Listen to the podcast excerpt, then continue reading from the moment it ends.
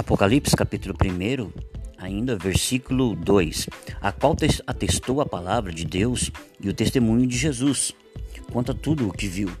Aliás, o que está falando no versículo 2? O versículo 2 está falando sobre João.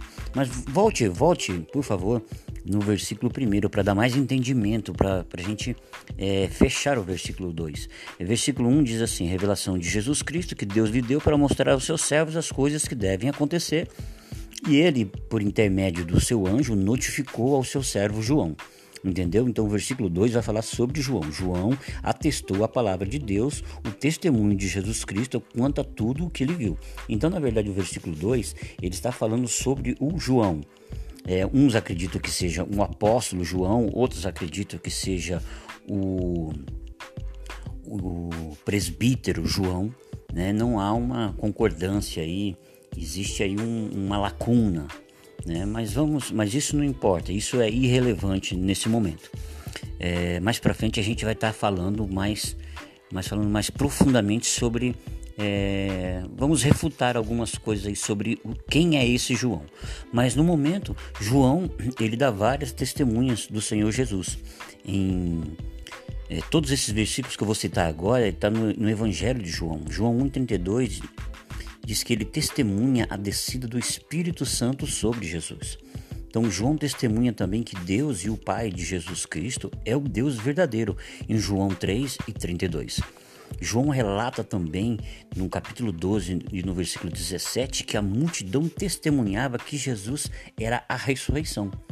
Já no 12 e 49, ele afirma que veio para dar testemunho do Pai que o enviou.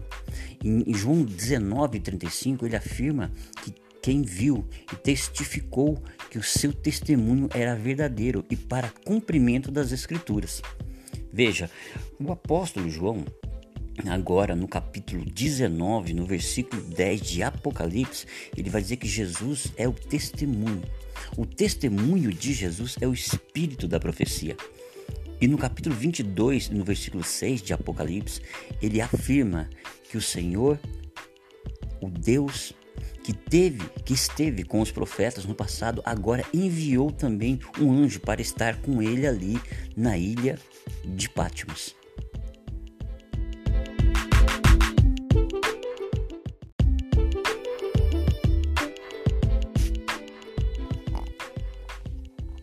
Versículo 3, então, de Apocalipse, capítulo 1, versículo 3.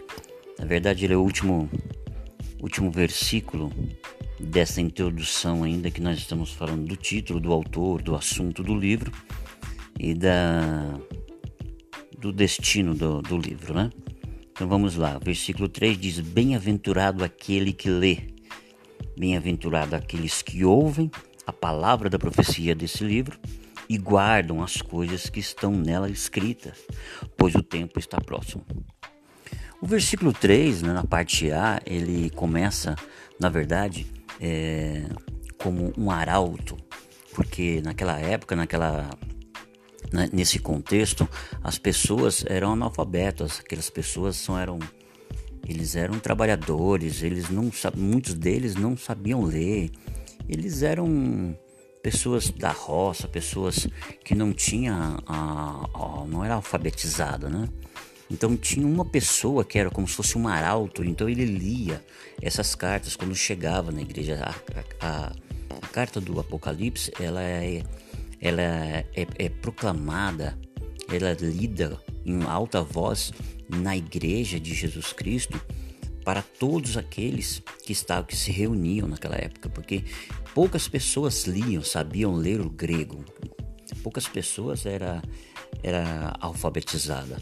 Então, é, essa é a primeira bem-aventurança. Bem-aventurado aquele que lê, né? Bem-aventurado aquele que lê para que todas aquelas outras pessoas ouçam, né? Nesse verso, é, nós encontramos aí a primeira dessas três bem-aventuranças que vai ter nesse versículo. Esse versículo 3 tem três bem-aventuranças. Então a primeira bem-aventurança é bem-aventurado aquele que lê. A mensagem desse livro ela se destina a uma, uma classe seleta de pessoas. Qual é? Para quem lê. Né? Os mistérios do livro do livro do Apocalipse, ele vai ser revelado aos servos de Deus. Que servos de Deus? Aqueles que se aplicam à leitura, aqueles que se aplicam a examinar, a estudar a palavra do livro do Apocalipse. Do Apocalipse. Bem-aventurado o que lê. Essa é a primeira bem-aventurança, né? A segunda bem-aventurança nós vamos encontrar na parte B do versículo. Bem-aventurado aqueles que ouvem a palavra da profecia desse livro. A segunda classe de pessoas são as pessoas que são felizes porque elas ouvem as palavras da profecia, né? E ouvir nesse contexto é entender, discernir e meditar naquilo que você já leu ou naquilo que leram e você ouviu. E agora você está meditando meditando, discernindo, né? Seria como se você ficasse em silêncio no seu pensamento, no seu interior, no seu intelecto, para ouvir o que os sete Espíritos de Deus dizem às igrejas, dizem a você. Então a segunda bem-aventurança é bem-aventurado aqueles que ouvem, né? E a terceira bem-aventurança nós vamos encontrar na parte C do versículo, bem-aventurado aqueles que guardam as coisas que estão nelas escritas.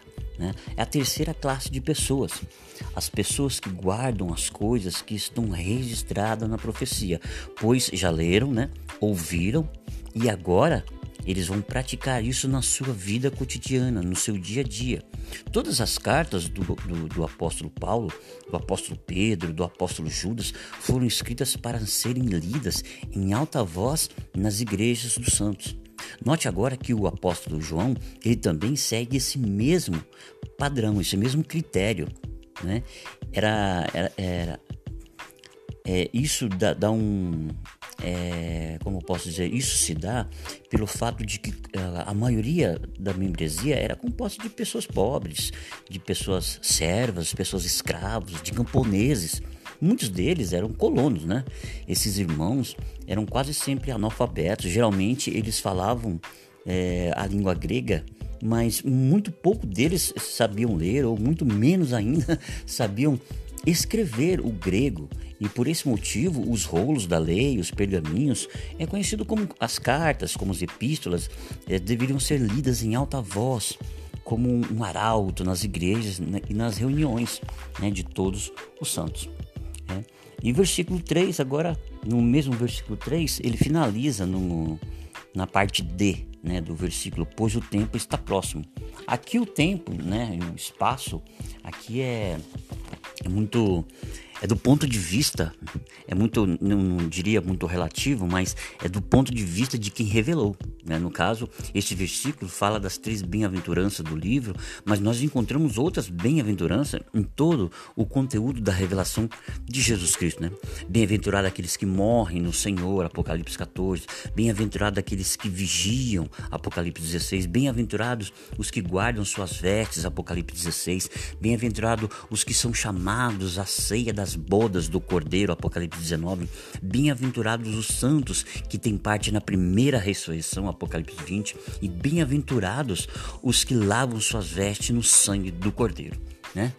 Dos versículos, é, dos versículos 4 ao versículo 8, é, o apóstolo João ele irá dedicar a seus escritos à Igreja da Ásia, enfatizando as principais características da Trindade. Então, daqui a pouco nós falamos, falaremos sobre o versículo 4. Um grande abraço.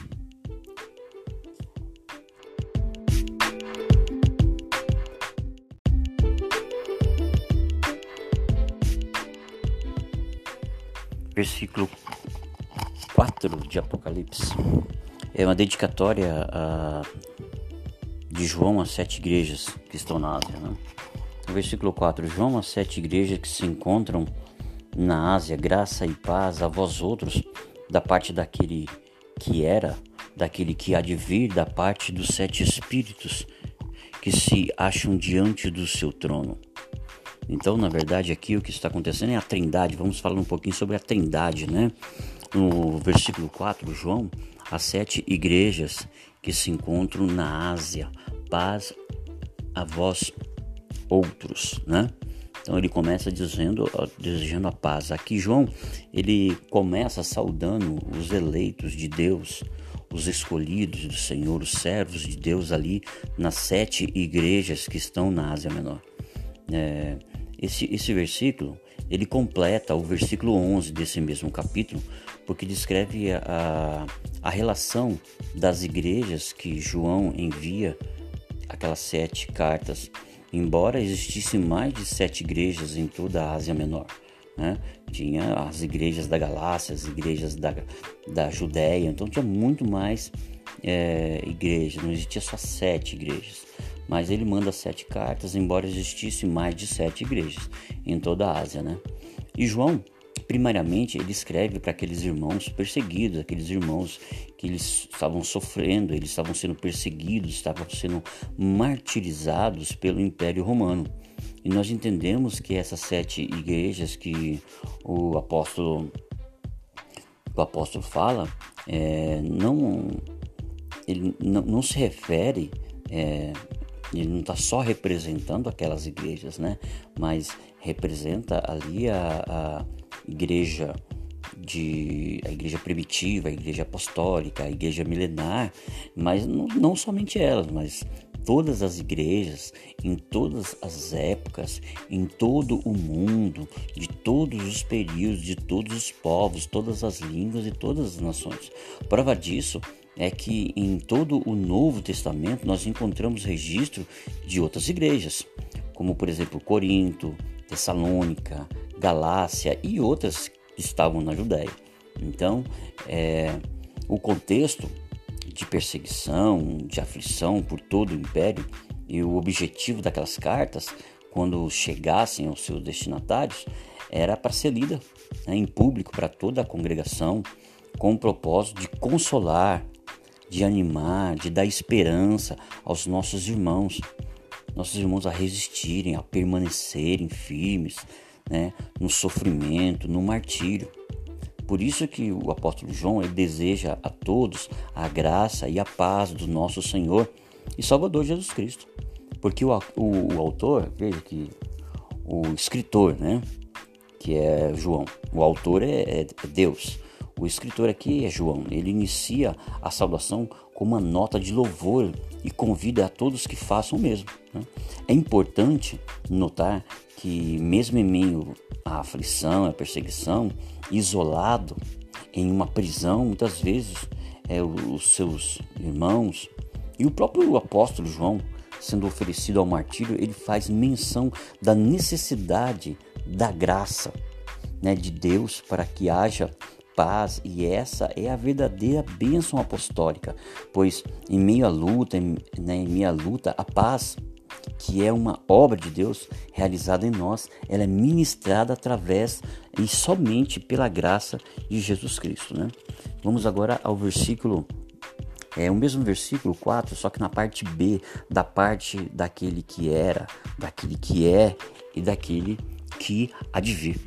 O escritor aqui, na verdade, ele fala da trindade de Deus, né? É registrado nesse início da revelação pela primeira vez um dos primeiros, é um dos três atributos de Deus, a onipresença. O apóstolo João está destacando aqui a eternidade de Deus, né? Ele ressaltando que ele não está preso ao tempo e que esse Deus, que é a luz e habita em luz inacessível, não tem residência fixa no tempo, no espaço.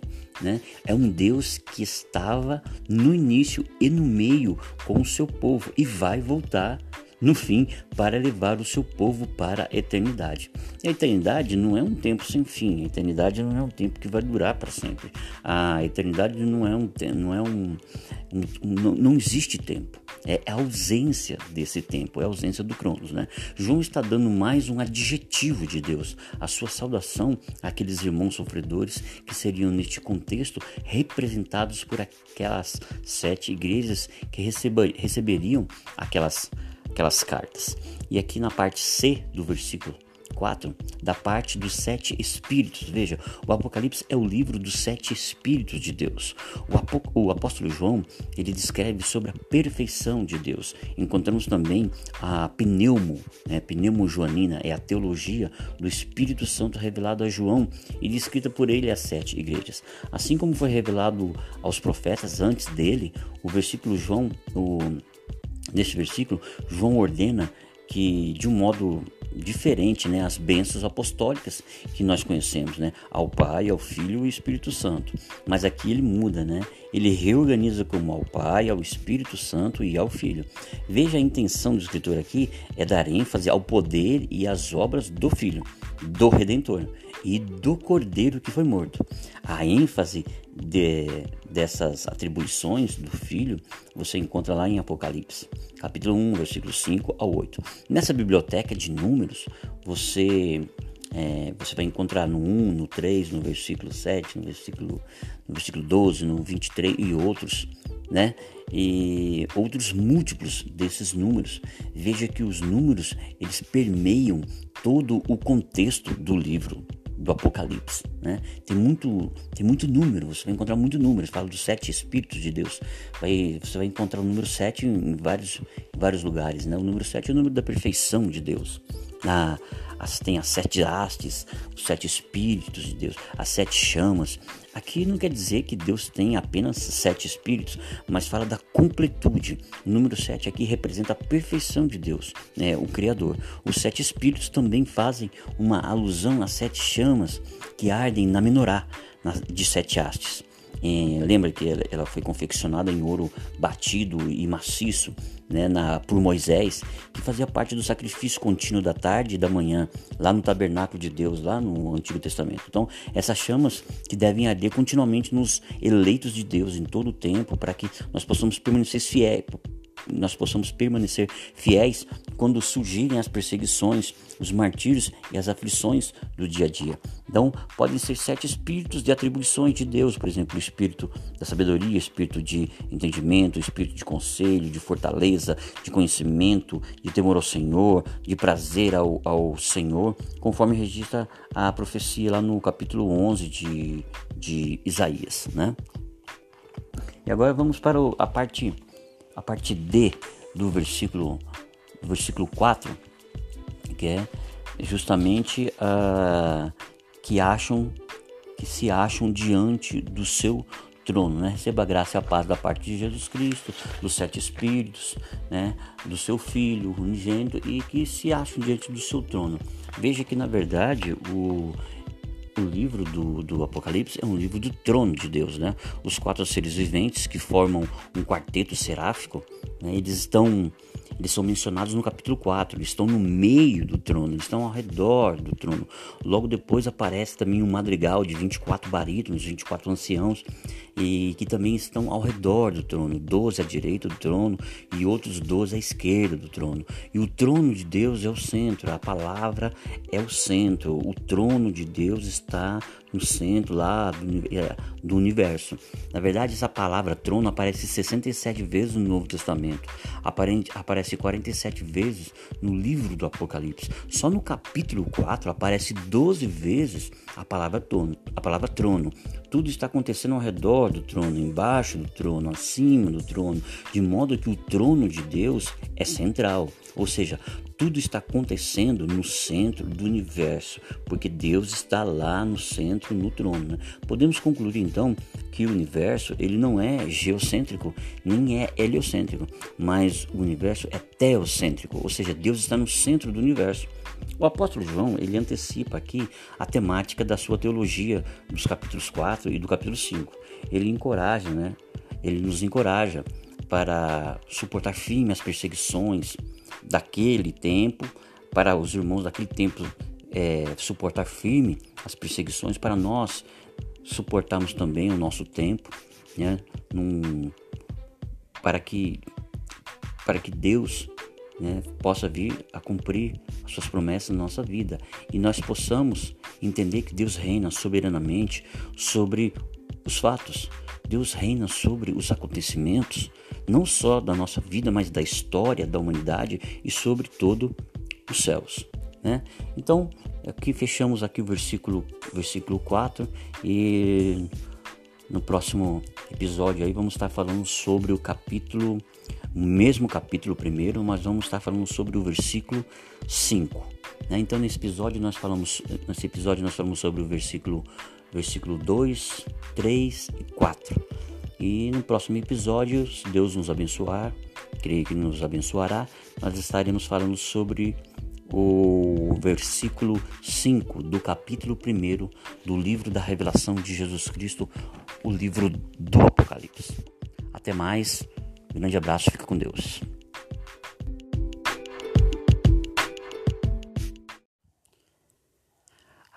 Apocalipse capítulo 1, ainda versículo 2, a qual atestou a palavra de Deus e o testemunho de Jesus, quanto a tudo o que viu.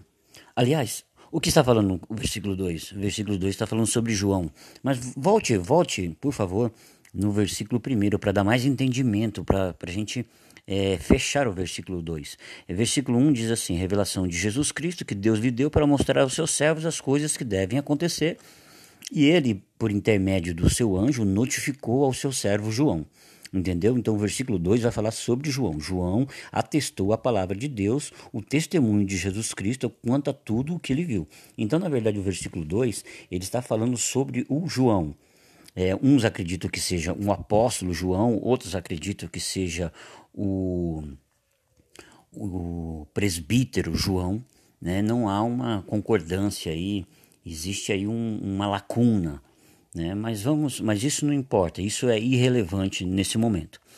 É, mais para frente a gente vai estar tá falando mais, mais falando mais profundamente sobre é, vamos refutar algumas coisas aí sobre quem é esse João. Mas no momento, João ele dá várias testemunhas do Senhor Jesus. Em é, todos esses versículos que eu vou citar agora, está no, no Evangelho de João. João 1,32 diz que ele testemunha a descida do Espírito Santo sobre Jesus. Então, João testemunha também que Deus e o Pai de Jesus Cristo é o Deus verdadeiro, em João 3 e 32. João relata também, no capítulo 12 e no versículo 17, que a multidão testemunhava que Jesus era a ressurreição. Já no 12 e 49, ele afirma que veio para dar testemunho do Pai que o enviou. Em João 19 e 35, ele afirma que quem viu e testificou que o seu testemunho era verdadeiro e para cumprimento das Escrituras. Veja, o apóstolo João, agora no capítulo 19, no versículo 10 de Apocalipse, ele vai dizer que Jesus é o testemunho.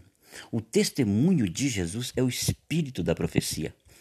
E no capítulo 22, no versículo 6 de Apocalipse, ele afirma que o Senhor, o Deus que teve, que esteve com os profetas no passado, agora enviou também um anjo para estar com ele ali na ilha de Patmos. Apocalipse capítulo 1, ainda versículo 2, a qual atestou a palavra de Deus e o testemunho de Jesus, quanto a tudo o que viu. Aliás, o que está falando o versículo 2? O versículo 2 está falando sobre João. Mas volte, volte, por favor, no versículo 1 para dar mais entendimento, para a gente é, fechar o versículo 2. O versículo 1 diz assim: Revelação de Jesus Cristo que Deus lhe deu para mostrar aos seus servos as coisas que devem acontecer. E ele, por intermédio do seu anjo, notificou ao seu servo João.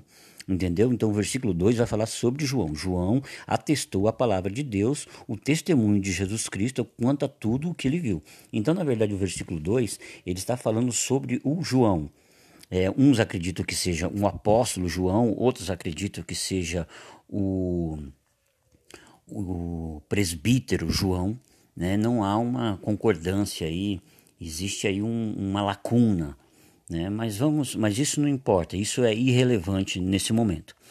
É, mais para frente a gente vai estar tá falando mais, mais falando mais profundamente sobre é, vamos refutar algumas coisas aí sobre quem é esse João. Mas no momento, João ele dá várias testemunhas do Senhor Jesus.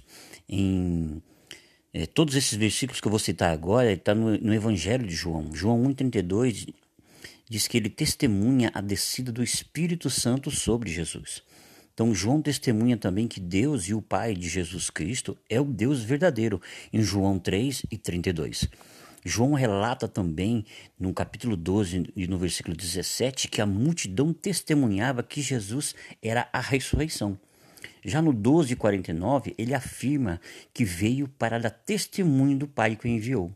Em João 19,35, ele afirma que quem viu e testificou que o seu testemunho era verdadeiro e para cumprimento das Escrituras. Veja, o apóstolo João, agora no capítulo 19, no versículo 10 de Apocalipse, ele vai dizer que Jesus é o testemunho. O testemunho de Jesus é o espírito da profecia.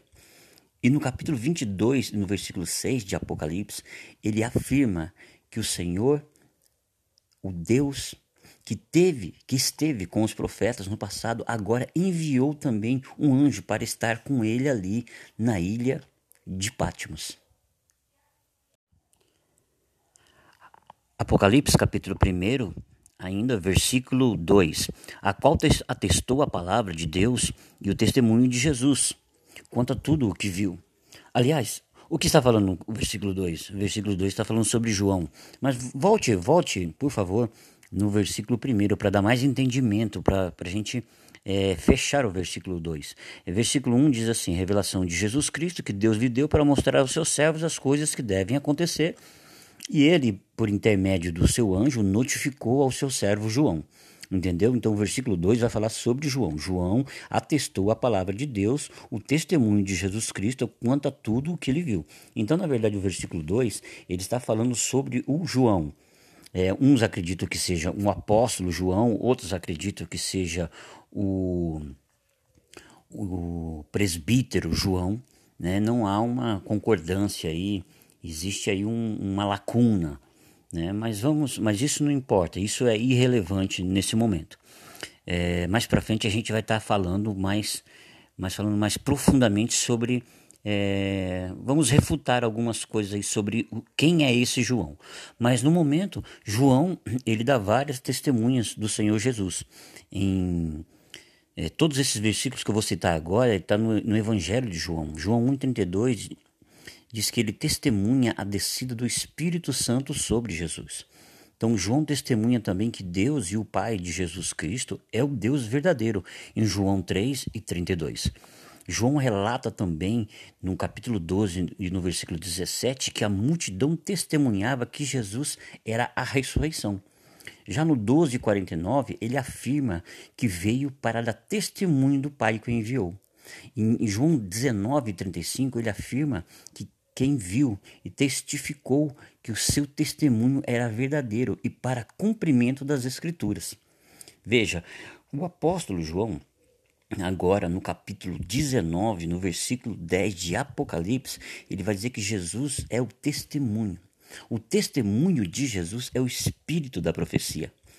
E no capítulo 22, no versículo 6 de Apocalipse, ele afirma que o Senhor, o Deus que teve, que esteve com os profetas no passado, agora enviou também um anjo para estar com ele ali na ilha de Patmos.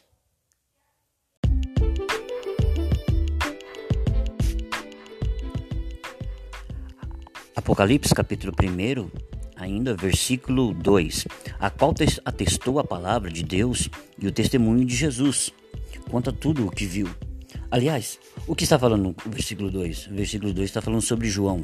Mas volte, volte, por favor, no versículo 1 para dar mais entendimento, para a gente é, fechar o versículo 2. O versículo 1 diz assim: Revelação de Jesus Cristo que Deus lhe deu para mostrar aos seus servos as coisas que devem acontecer. E ele, por intermédio do seu anjo, notificou ao seu servo João. Entendeu? Então o versículo 2 vai falar sobre João. João atestou a palavra de Deus, o testemunho de Jesus Cristo quanto a tudo o que ele viu. Então, na verdade, o versículo 2 ele está falando sobre o João. É, uns acreditam que seja um apóstolo João, outros acreditam que seja o, o presbítero João. Né? Não há uma concordância aí, existe aí um, uma lacuna né? Mas vamos, mas isso não importa, isso é irrelevante nesse momento. É, mais para frente a gente vai estar tá falando mais, mais falando mais profundamente sobre é, vamos refutar algumas coisas aí sobre quem é esse João. Mas no momento, João ele dá várias testemunhas do Senhor Jesus. Em é, todos esses versículos que eu vou citar agora, está no, no, Evangelho de João. João 1,32 diz que ele testemunha a descida do Espírito Santo sobre Jesus. Então, João testemunha também que Deus e o Pai de Jesus Cristo é o Deus verdadeiro, em João 3 e 32. João relata também no capítulo 12 e no versículo 17 que a multidão testemunhava que Jesus era a ressurreição. Já no 12:49, ele afirma que veio para dar testemunho do Pai que o enviou. Em João 19:35, ele afirma que quem viu e testificou que o seu testemunho era verdadeiro e para cumprimento das Escrituras. Veja, o apóstolo João Agora, no capítulo 19, no versículo 10 de Apocalipse, ele vai dizer que Jesus é o testemunho.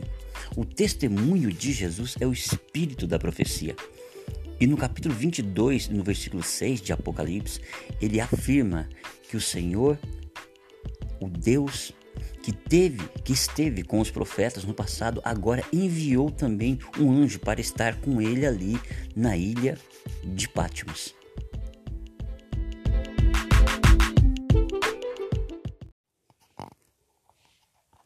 Versículo 3, então, de Apocalipse, capítulo 1, versículo 3.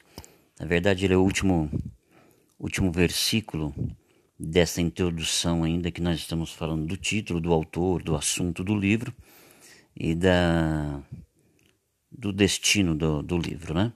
Então vamos lá, versículo 3 diz: Bem-aventurado aquele que lê, bem-aventurado aqueles que ouvem a palavra da profecia desse livro e guardam as coisas que estão nela escritas, pois o tempo está próximo.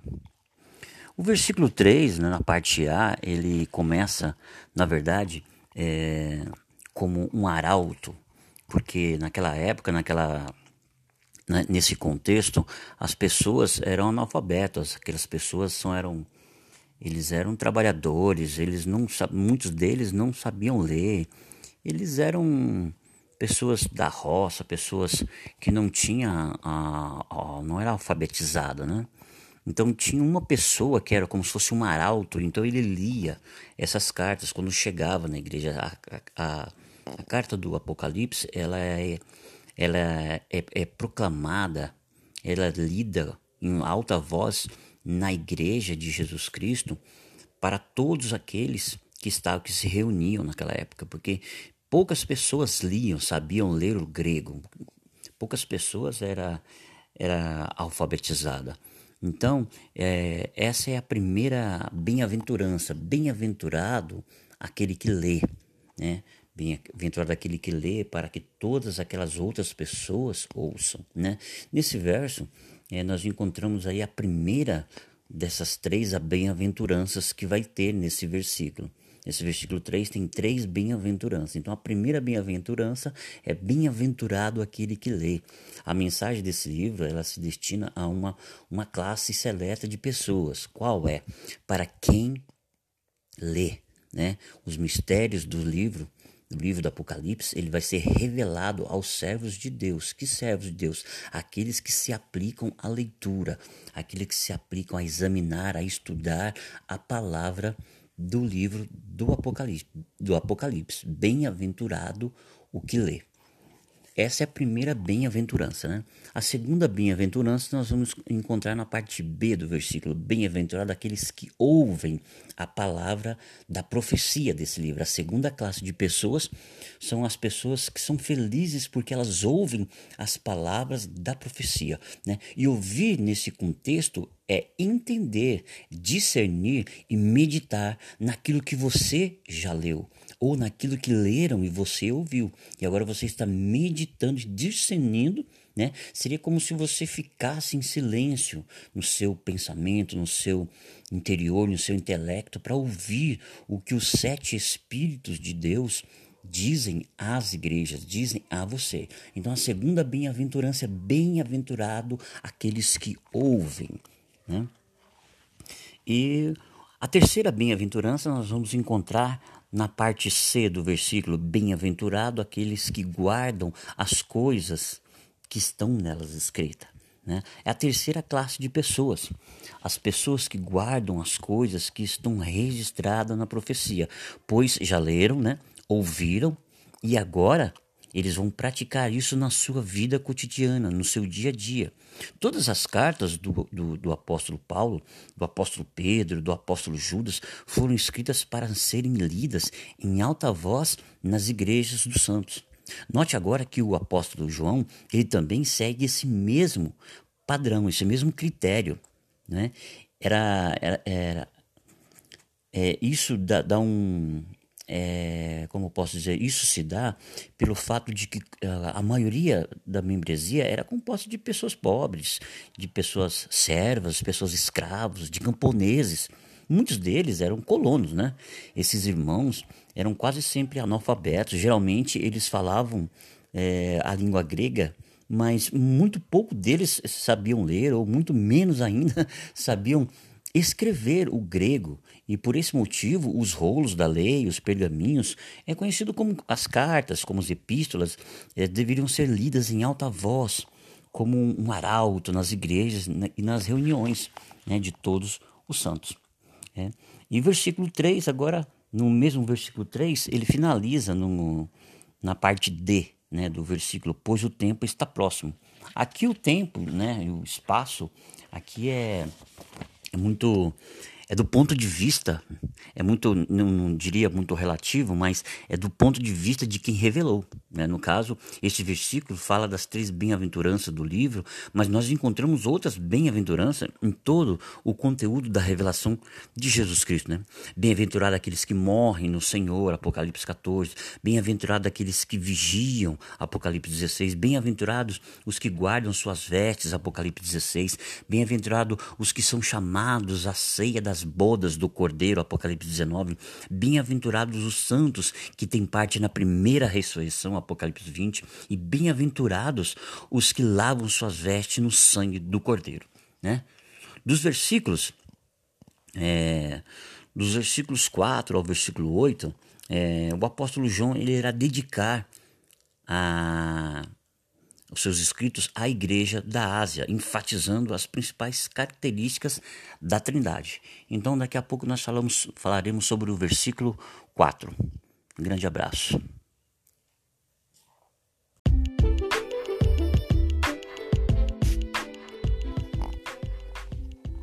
Versículo 3, então, de Apocalipse, capítulo 1, versículo 3.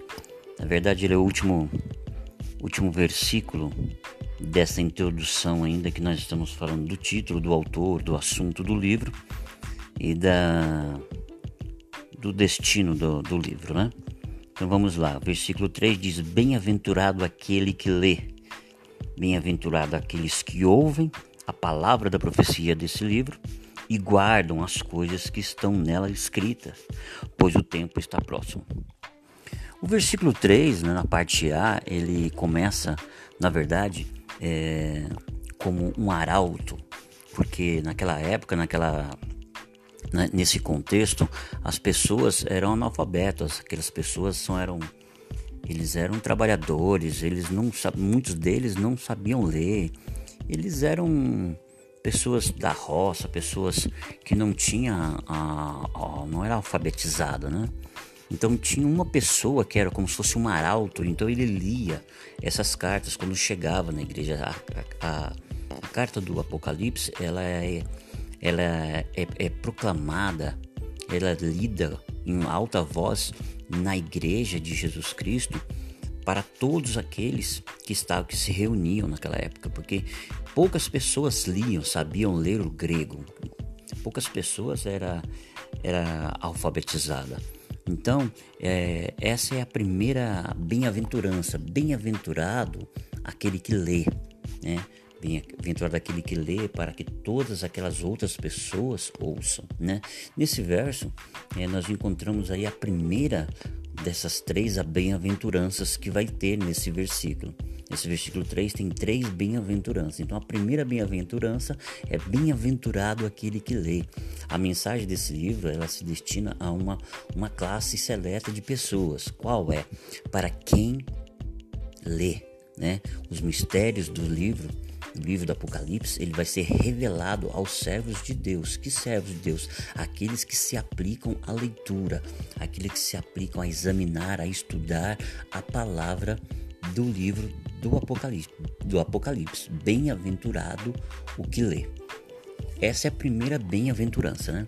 A segunda bem-aventurança nós vamos encontrar na parte B do versículo. Bem-aventurado aqueles que ouvem a palavra da profecia desse livro. A segunda classe de pessoas são as pessoas que são felizes porque elas ouvem as palavras da profecia. Né? E ouvir nesse contexto é entender, discernir e meditar naquilo que você já leu ou naquilo que leram e você ouviu. E agora você está meditando, discernindo, né? Seria como se você ficasse em silêncio no seu pensamento, no seu interior, no seu intelecto, para ouvir o que os sete Espíritos de Deus dizem às igrejas, dizem a você. Então a segunda bem-aventurança é bem-aventurado aqueles que ouvem.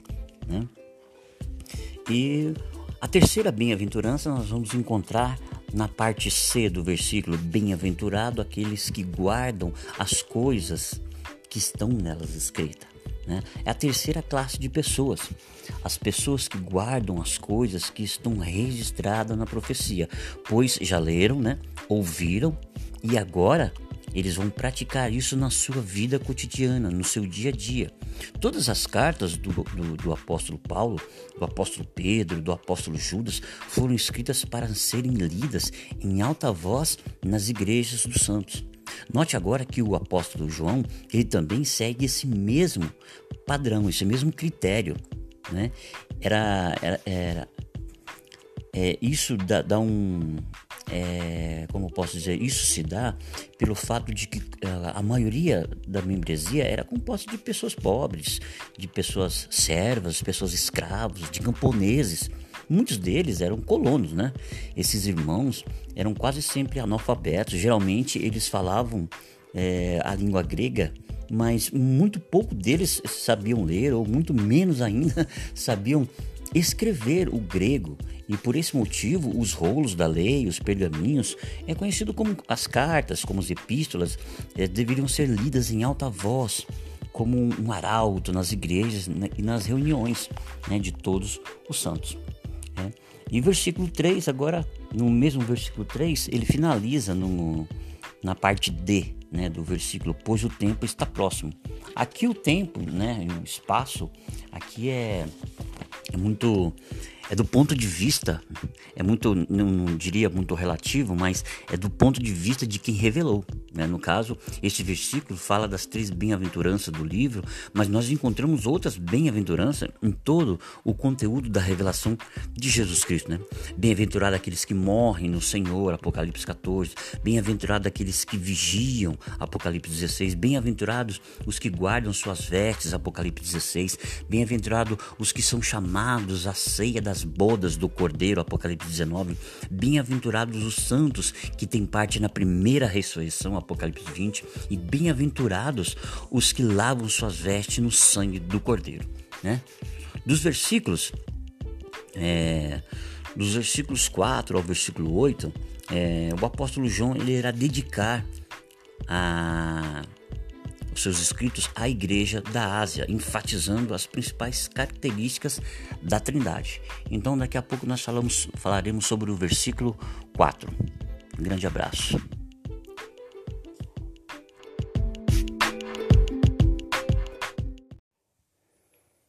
Versículo 4 de Apocalipse é uma dedicatória a, de João às sete igrejas que estão na Ásia. Né?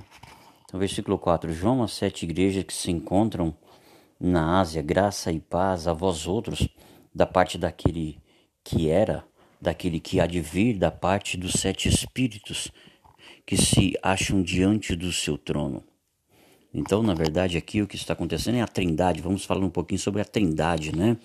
no versículo 4, João, as sete igrejas que se encontram na Ásia. Paz a vós outros, né? Então ele começa dizendo, desejando a paz. Aqui João, ele começa saudando os eleitos de Deus, os escolhidos do Senhor, os servos de Deus ali nas sete igrejas que estão na Ásia Menor.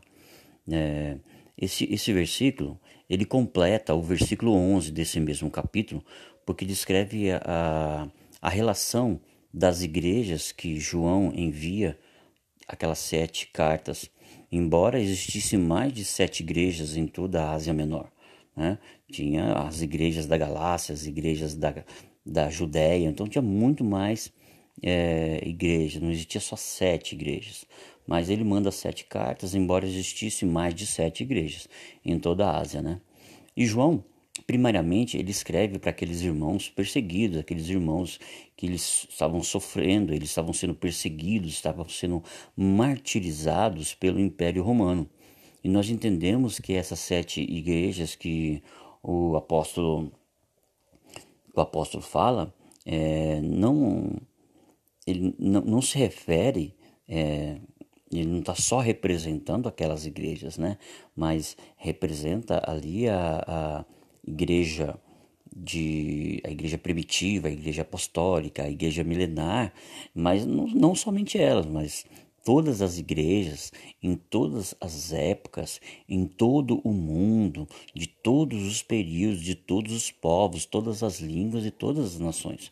Prova disso é que em todo o Novo Testamento nós encontramos registro de outras igrejas, como por exemplo Corinto, Tessalônica, Galácia e outras estavam na Judéia. Então, é, o contexto de perseguição, de aflição por todo o império e o objetivo daquelas cartas, quando chegassem aos seus destinatários, era para ser lida né, em público para toda a congregação, com o propósito de consolar, de animar, de dar esperança aos nossos irmãos, nossos irmãos a resistirem, a permanecerem firmes, né, no sofrimento, no martírio. Por isso que o apóstolo João ele deseja a todos a graça e a paz do nosso Senhor e Salvador Jesus Cristo. Porque o, o, o autor, veja que o escritor, né, que é João, o autor é, é, é Deus. O escritor aqui é João. Ele inicia a saudação com uma nota de louvor e convida a todos que façam o mesmo. Né? É importante notar que, mesmo em meio à aflição, à perseguição, isolado em uma prisão, muitas vezes é, os seus irmãos e o próprio apóstolo João, sendo oferecido ao martírio, ele faz menção da necessidade da graça né, de Deus para que haja paz, e essa é a verdadeira bênção apostólica, pois em meio à luta, em, né, em meio à luta, a paz que é uma obra de Deus realizada em nós, ela é ministrada através e somente pela graça de Jesus Cristo. Né? Vamos agora ao versículo, é o mesmo versículo 4, só que na parte B, da parte daquele que era, daquele que é e daquele que há de vir. O escritor aqui, na verdade, ele fala da trindade de Deus, né? É registrado nesse início da revelação, pela primeira vez, um dos primeiros, é, um dos três atributos de Deus, a onipresença. O apóstolo João está destacando aqui a eternidade de Deus, né? ele ressaltando que ele não está preso ao tempo e que esse Deus, que é a luz e habita em luz inacessível, não tem residência fixa no tempo, no espaço.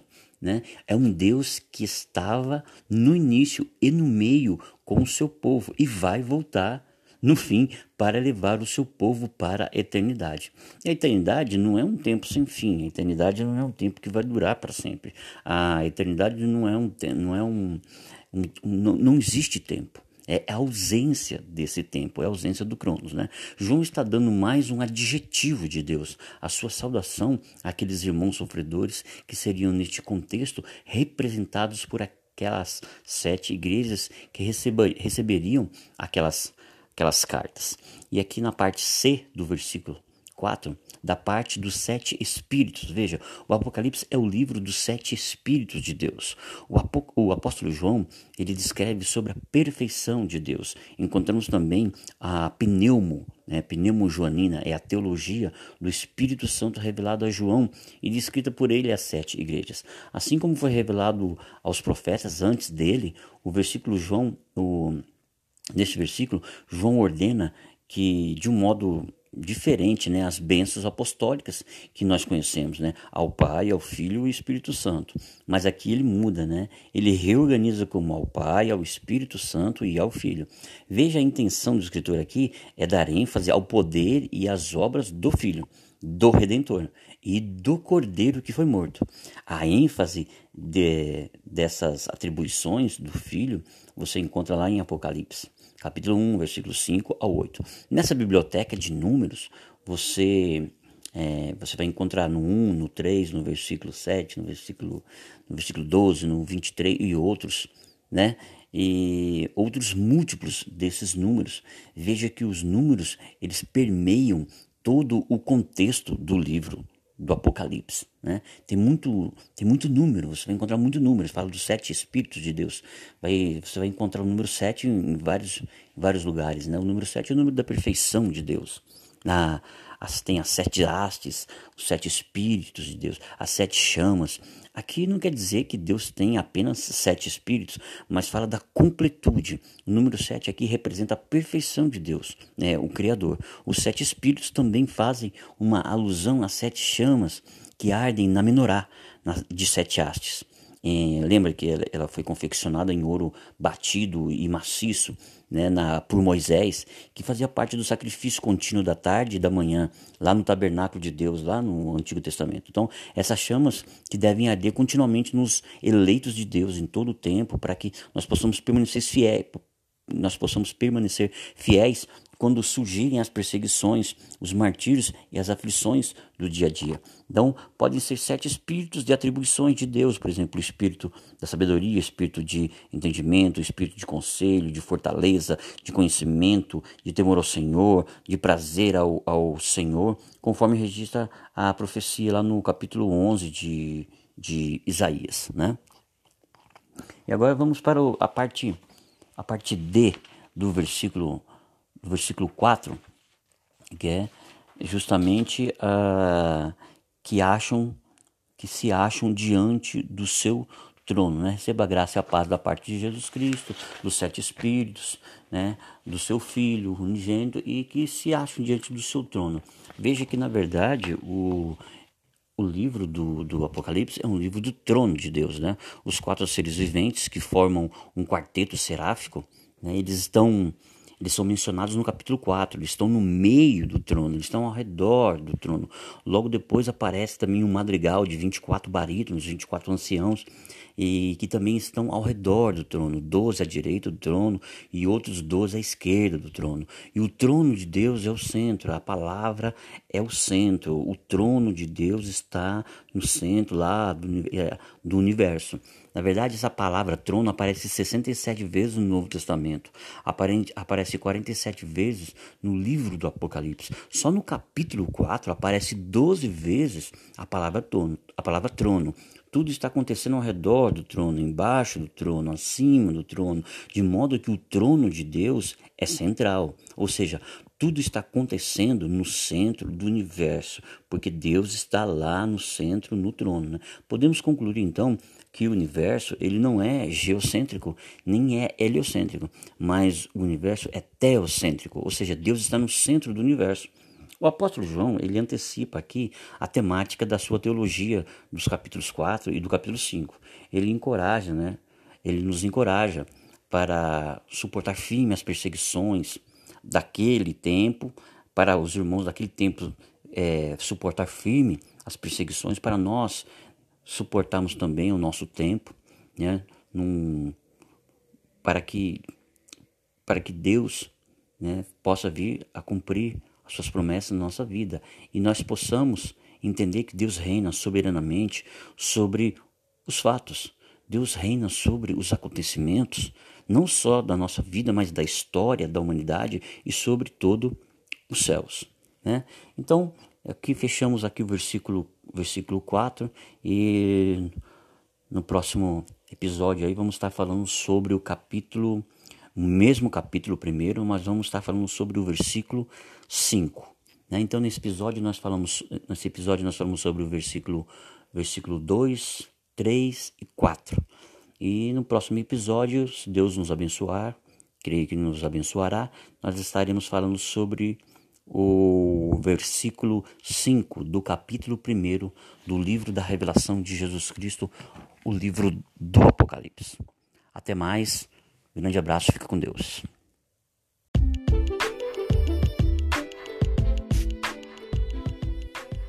Versículo 4 de Apocalipse é uma dedicatória a, de João às sete igrejas que estão na Ásia. Né? Versículo 4, João às sete igrejas que se encontram na Ásia, graça e paz a vós outros, da parte daquele que era, daquele que há de vir, da parte dos sete espíritos que se acham diante do seu trono. Então, na verdade, aqui o que está acontecendo é a trindade. Vamos falar um pouquinho sobre a trindade, né? No versículo 4, João, as sete igrejas que se encontram na Ásia, paz a vós outros, né? Então ele começa dizendo, desejando a paz. Aqui João, ele começa saudando os eleitos de Deus, os escolhidos do Senhor, os servos de Deus ali nas sete igrejas que estão na Ásia Menor.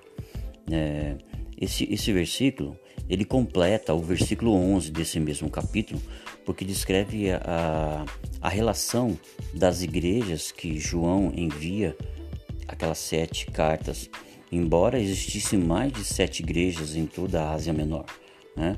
Tinha as igrejas da Galácia, as igrejas da, da Judéia, então tinha muito mais é, igrejas, não existia só sete igrejas. Mas ele manda sete cartas, embora existisse mais de sete igrejas em toda a Ásia. Né? E João primariamente ele escreve para aqueles irmãos perseguidos, aqueles irmãos que eles estavam sofrendo, eles estavam sendo perseguidos, estavam sendo martirizados pelo Império Romano. E nós entendemos que essas sete igrejas que o apóstolo o apóstolo fala é, não ele não, não se refere é, ele não está só representando aquelas igrejas, né?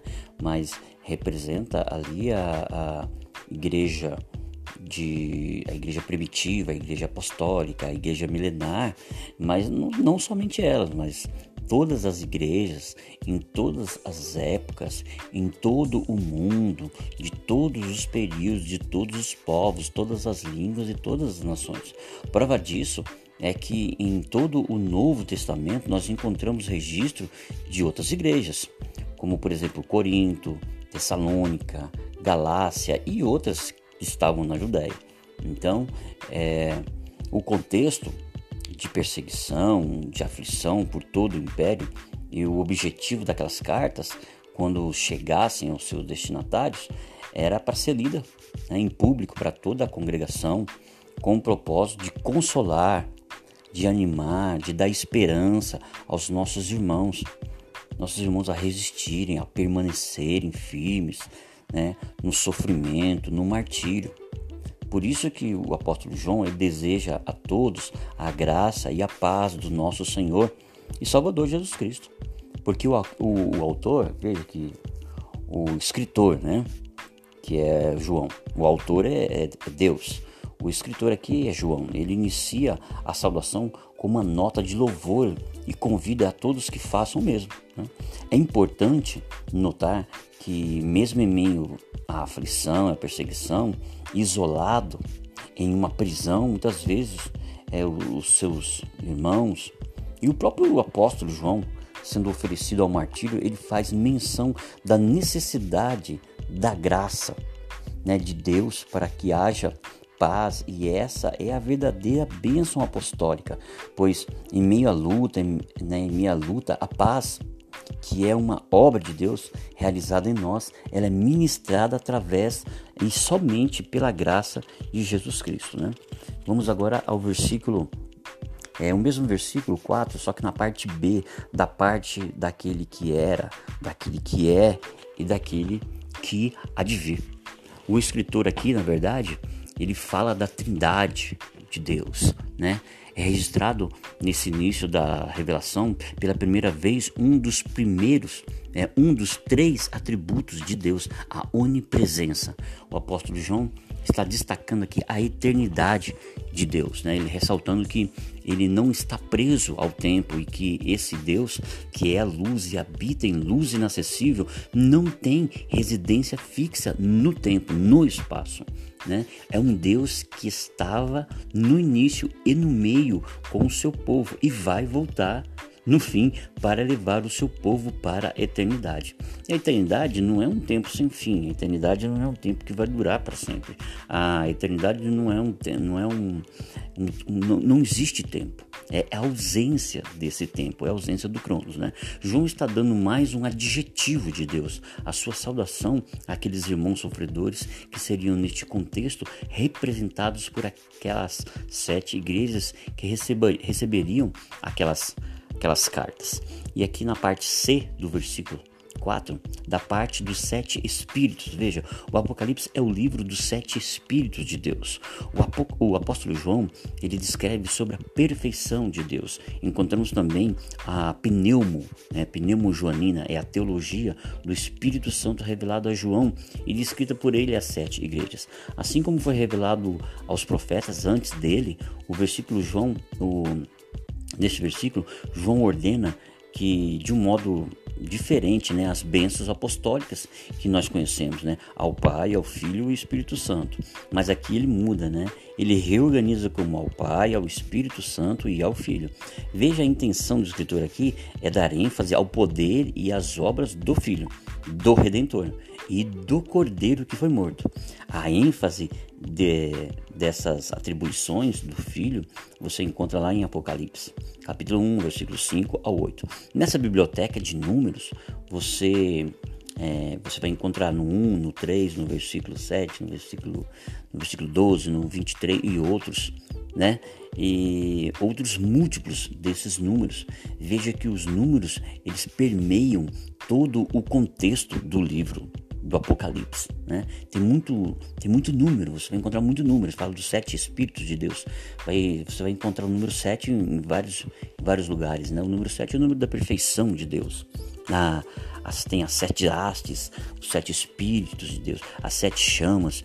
Aqui não quer dizer que Deus tem apenas sete espíritos, mas fala da completude. O número sete aqui representa a perfeição de Deus, né, o Criador. Os sete espíritos também fazem uma alusão às sete chamas que ardem na menorá de sete hastes.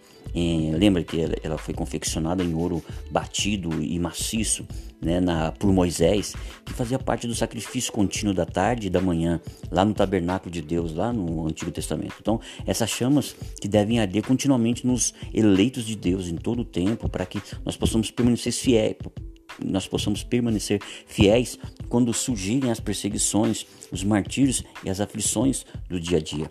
Então, podem ser sete espíritos de atribuições de Deus, por exemplo, o espírito da sabedoria, espírito de entendimento, espírito de conselho, de fortaleza, de conhecimento, de temor ao Senhor, de prazer ao, ao Senhor, conforme registra a profecia lá no capítulo 11 de, de Isaías, né? E agora vamos para a parte a parte D do versículo, versículo 4, que é justamente uh, que acham que se acham diante do seu trono, né? Receba a graça e a paz da parte de Jesus Cristo, dos sete espíritos, né? Do seu Filho unigênito e que se acham diante do seu trono. Veja que na verdade o o livro do, do Apocalipse é um livro do trono de Deus, né? Os quatro seres viventes que formam um quarteto seráfico, né? eles estão eles são mencionados no capítulo 4, eles estão no meio do trono, eles estão ao redor do trono. Logo depois aparece também um madrigal de 24 barítonos, 24 anciãos, e que também estão ao redor do trono, 12 à direita do trono e outros 12 à esquerda do trono. E o trono de Deus é o centro, a palavra é o centro, o trono de Deus está no centro lá do, é, do, universo. Na verdade, essa palavra trono aparece 67 vezes no Novo Testamento, aparente, aparece 47 vezes no livro do Apocalipse. Só no capítulo 4 aparece 12 vezes a palavra trono. A palavra trono. Tudo está acontecendo ao redor do trono, embaixo do trono, acima do trono, de modo que o trono de Deus é central. Ou seja, tudo está acontecendo no centro do universo, porque Deus está lá no centro, no trono. Né? Podemos concluir então que o universo ele não é geocêntrico, nem é heliocêntrico, mas o universo é teocêntrico, ou seja, Deus está no centro do universo. O apóstolo João, ele antecipa aqui a temática da sua teologia dos capítulos 4 e do capítulo 5. Ele encoraja, né? Ele nos encoraja para suportar firme as perseguições, daquele tempo, para os irmãos daquele tempo é, suportar firme as perseguições, para nós suportarmos também o nosso tempo, né, num, para que para que Deus né, possa vir a cumprir as suas promessas na nossa vida e nós possamos entender que Deus reina soberanamente sobre os fatos. Deus reina sobre os acontecimentos, não só da nossa vida, mas da história da humanidade e sobre todo os céus. Né? Então, aqui fechamos aqui o versículo, versículo 4 e no próximo episódio aí vamos estar falando sobre o capítulo, o mesmo capítulo primeiro, mas vamos estar falando sobre o versículo 5. Né? Então nesse episódio nós falamos, nesse episódio nós falamos sobre o versículo, versículo 2, 3 e 4. E no próximo episódio, se Deus nos abençoar, creio que nos abençoará, nós estaremos falando sobre o versículo 5 do capítulo 1 do livro da revelação de Jesus Cristo, o livro do Apocalipse. Até mais, grande abraço, fica com Deus.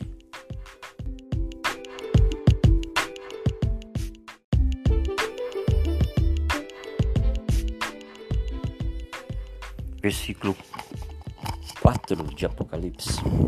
É uma dedicatória a, de João às sete igrejas que estão na Ásia. Né? No versículo 4: João às sete igrejas que se encontram na Ásia, graça e paz a vós outros, da parte daquele que era, daquele que há de vir, da parte dos sete espíritos que se acham diante do seu trono. Então, na verdade, aqui o que está acontecendo é a trindade. Vamos falar um pouquinho sobre a trindade, né? no versículo 4, João, as sete igrejas que se encontram na Ásia, paz a vós outros, né? Então ele começa dizendo, desejando a paz. Aqui João, ele começa saudando os eleitos de Deus, os escolhidos do Senhor, os servos de Deus ali nas sete igrejas que estão na Ásia Menor. É, esse, esse versículo ele completa o versículo 11 desse mesmo capítulo, porque descreve a, a relação das igrejas que João envia, aquelas sete cartas, embora existissem mais de sete igrejas em toda a Ásia Menor. Né? Tinha as igrejas da Galácia, as igrejas da, da Judéia, então tinha muito mais é, igrejas, não existia só sete igrejas mas ele manda sete cartas, embora existisse mais de sete igrejas em toda a Ásia, né? E João, primariamente, ele escreve para aqueles irmãos perseguidos, aqueles irmãos que eles estavam sofrendo, eles estavam sendo perseguidos, estavam sendo martirizados pelo Império Romano. E nós entendemos que essas sete igrejas que o apóstolo o apóstolo fala é, não ele não, não se refere é, ele não está só representando aquelas igrejas, né? Mas representa ali a, a igreja de a igreja primitiva, a igreja apostólica, a igreja milenar, mas não, não somente elas, mas todas as igrejas, em todas as épocas, em todo o mundo, de todos os períodos, de todos os povos, todas as línguas e todas as nações. Prova disso é que em todo o Novo Testamento nós encontramos registro de outras igrejas, como por exemplo Corinto, Tessalônica, Galácia e outras que estavam na Judéia. Então, é, o contexto de perseguição, de aflição por todo o império e o objetivo daquelas cartas, quando chegassem aos seus destinatários, era para ser lida né, em público para toda a congregação, com o propósito de consolar, de animar, de dar esperança aos nossos irmãos, nossos irmãos a resistirem, a permanecerem firmes né, no sofrimento, no martírio.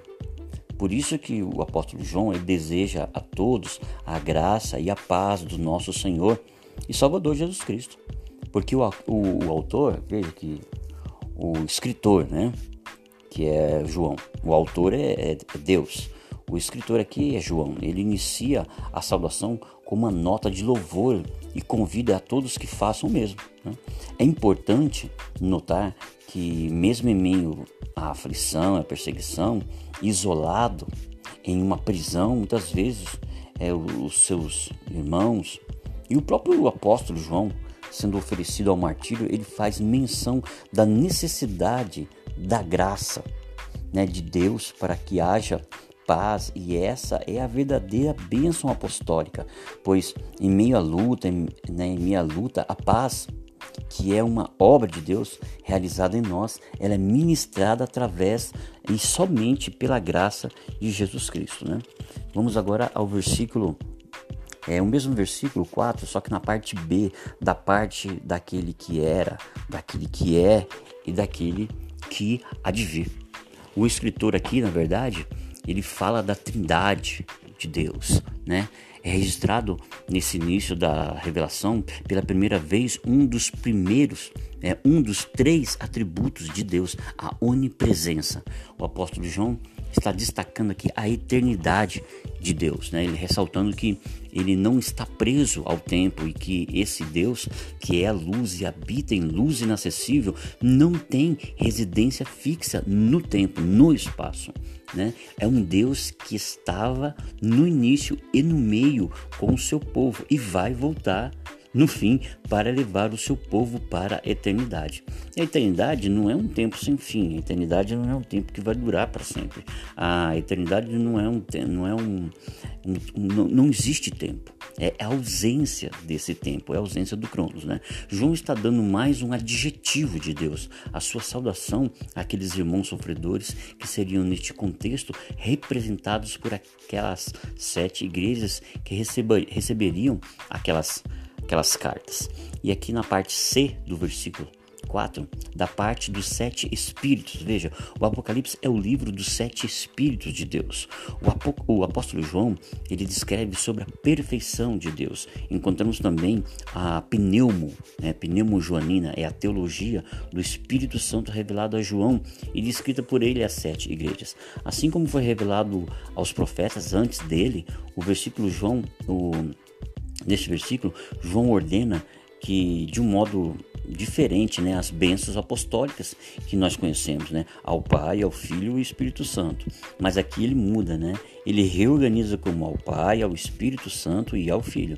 Veja a intenção do escritor aqui é dar ênfase ao poder e às obras do Filho, do Redentor e do Cordeiro que foi morto.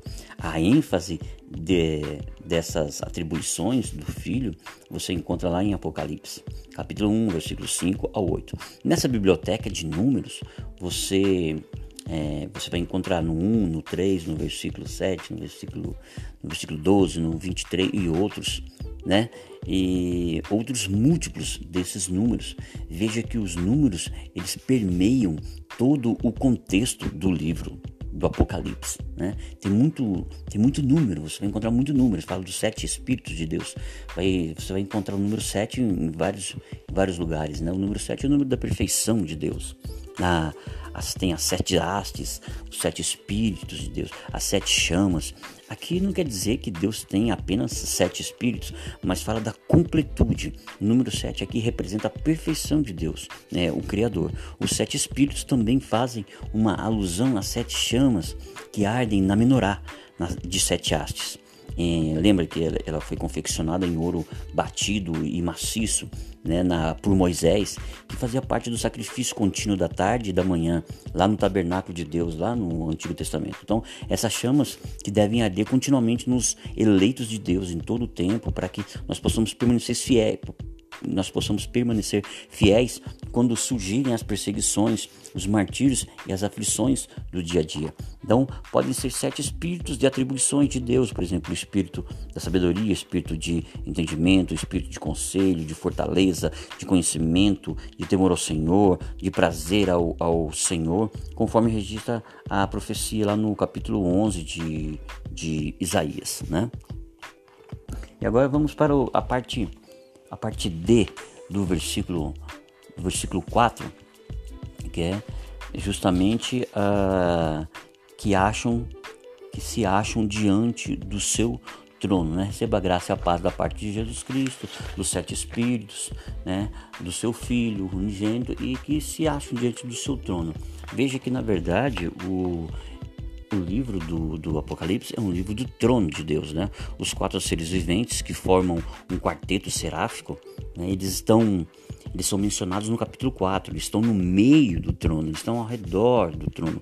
Logo depois aparece também um madrigal de 24 barítonos, 24 anciãos, e que também estão ao redor do trono, 12 à direita do trono e outros 12 à esquerda do trono. E o trono de Deus é o centro, a palavra é o centro, o trono de Deus está no centro lá do, é, do, universo.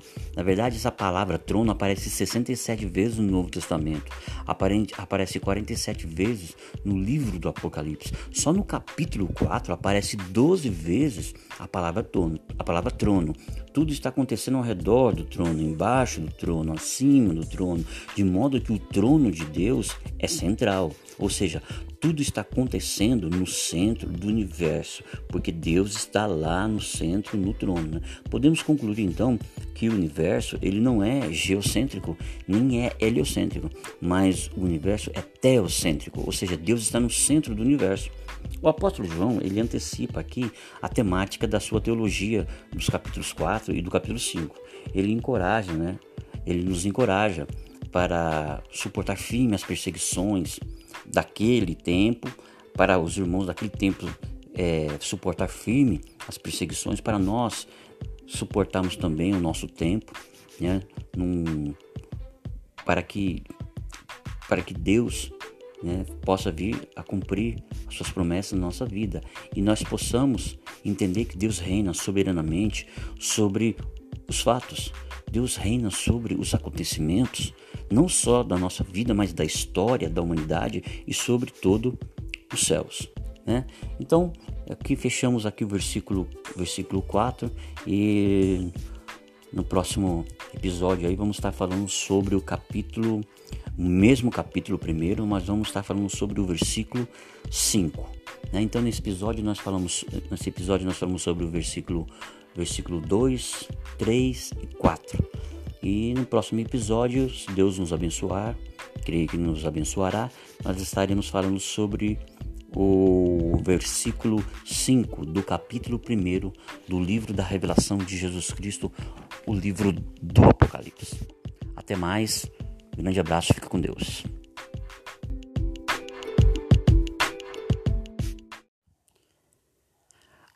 Apocalipse capítulo 1, ainda versículo 2, a qual atestou a palavra de Deus e o testemunho de Jesus, quanto a tudo o que viu. Aliás, o que está falando o versículo 2? O versículo 2 está falando sobre João. Mas volte, volte, por favor, no versículo 1 para dar mais entendimento, para a gente é, fechar o versículo 2. Versículo 1 diz assim: Revelação de Jesus Cristo que Deus lhe deu para mostrar aos seus servos as coisas que devem acontecer e ele, por intermédio do seu anjo, notificou ao seu servo João. Entendeu? Então o versículo 2 vai falar sobre João. João atestou a palavra de Deus, o testemunho de Jesus Cristo quanto a tudo o que ele viu. Então, na verdade, o versículo 2 ele está falando sobre o João. É, uns acreditam que seja um apóstolo João, outros acreditam que seja o, o presbítero João. Né? Não há uma concordância aí existe aí um, uma lacuna, né? Mas vamos, mas isso não importa, isso é irrelevante nesse momento. É, mais para frente a gente vai estar tá falando mais, mais falando mais profundamente sobre é, vamos refutar algumas coisas aí sobre quem é esse João. Mas no momento, João ele dá várias testemunhas do Senhor Jesus. Em, é, todos esses versículos que eu vou citar agora está no, no, Evangelho de João. João 1,32 diz que ele testemunha a descida do Espírito Santo sobre Jesus. Então, João testemunha também que Deus e o Pai de Jesus Cristo é o Deus verdadeiro, em João 3 e 32. João relata também, no capítulo 12 e no versículo 17, que a multidão testemunhava que Jesus era a ressurreição. Já no 12,49, ele afirma que veio para dar testemunho do Pai que o enviou. Em João 19,35, ele afirma que quem viu e testificou que o seu testemunho era verdadeiro e para cumprimento das Escrituras. Veja, o apóstolo João, agora no capítulo 19, no versículo 10 de Apocalipse, ele vai dizer que Jesus é o testemunho. O testemunho de Jesus é o espírito da profecia. E no capítulo 22, no versículo 6 de Apocalipse, ele afirma que o Senhor, o Deus que teve, que esteve com os profetas no passado, agora enviou também um anjo para estar com ele ali na ilha de Patmos.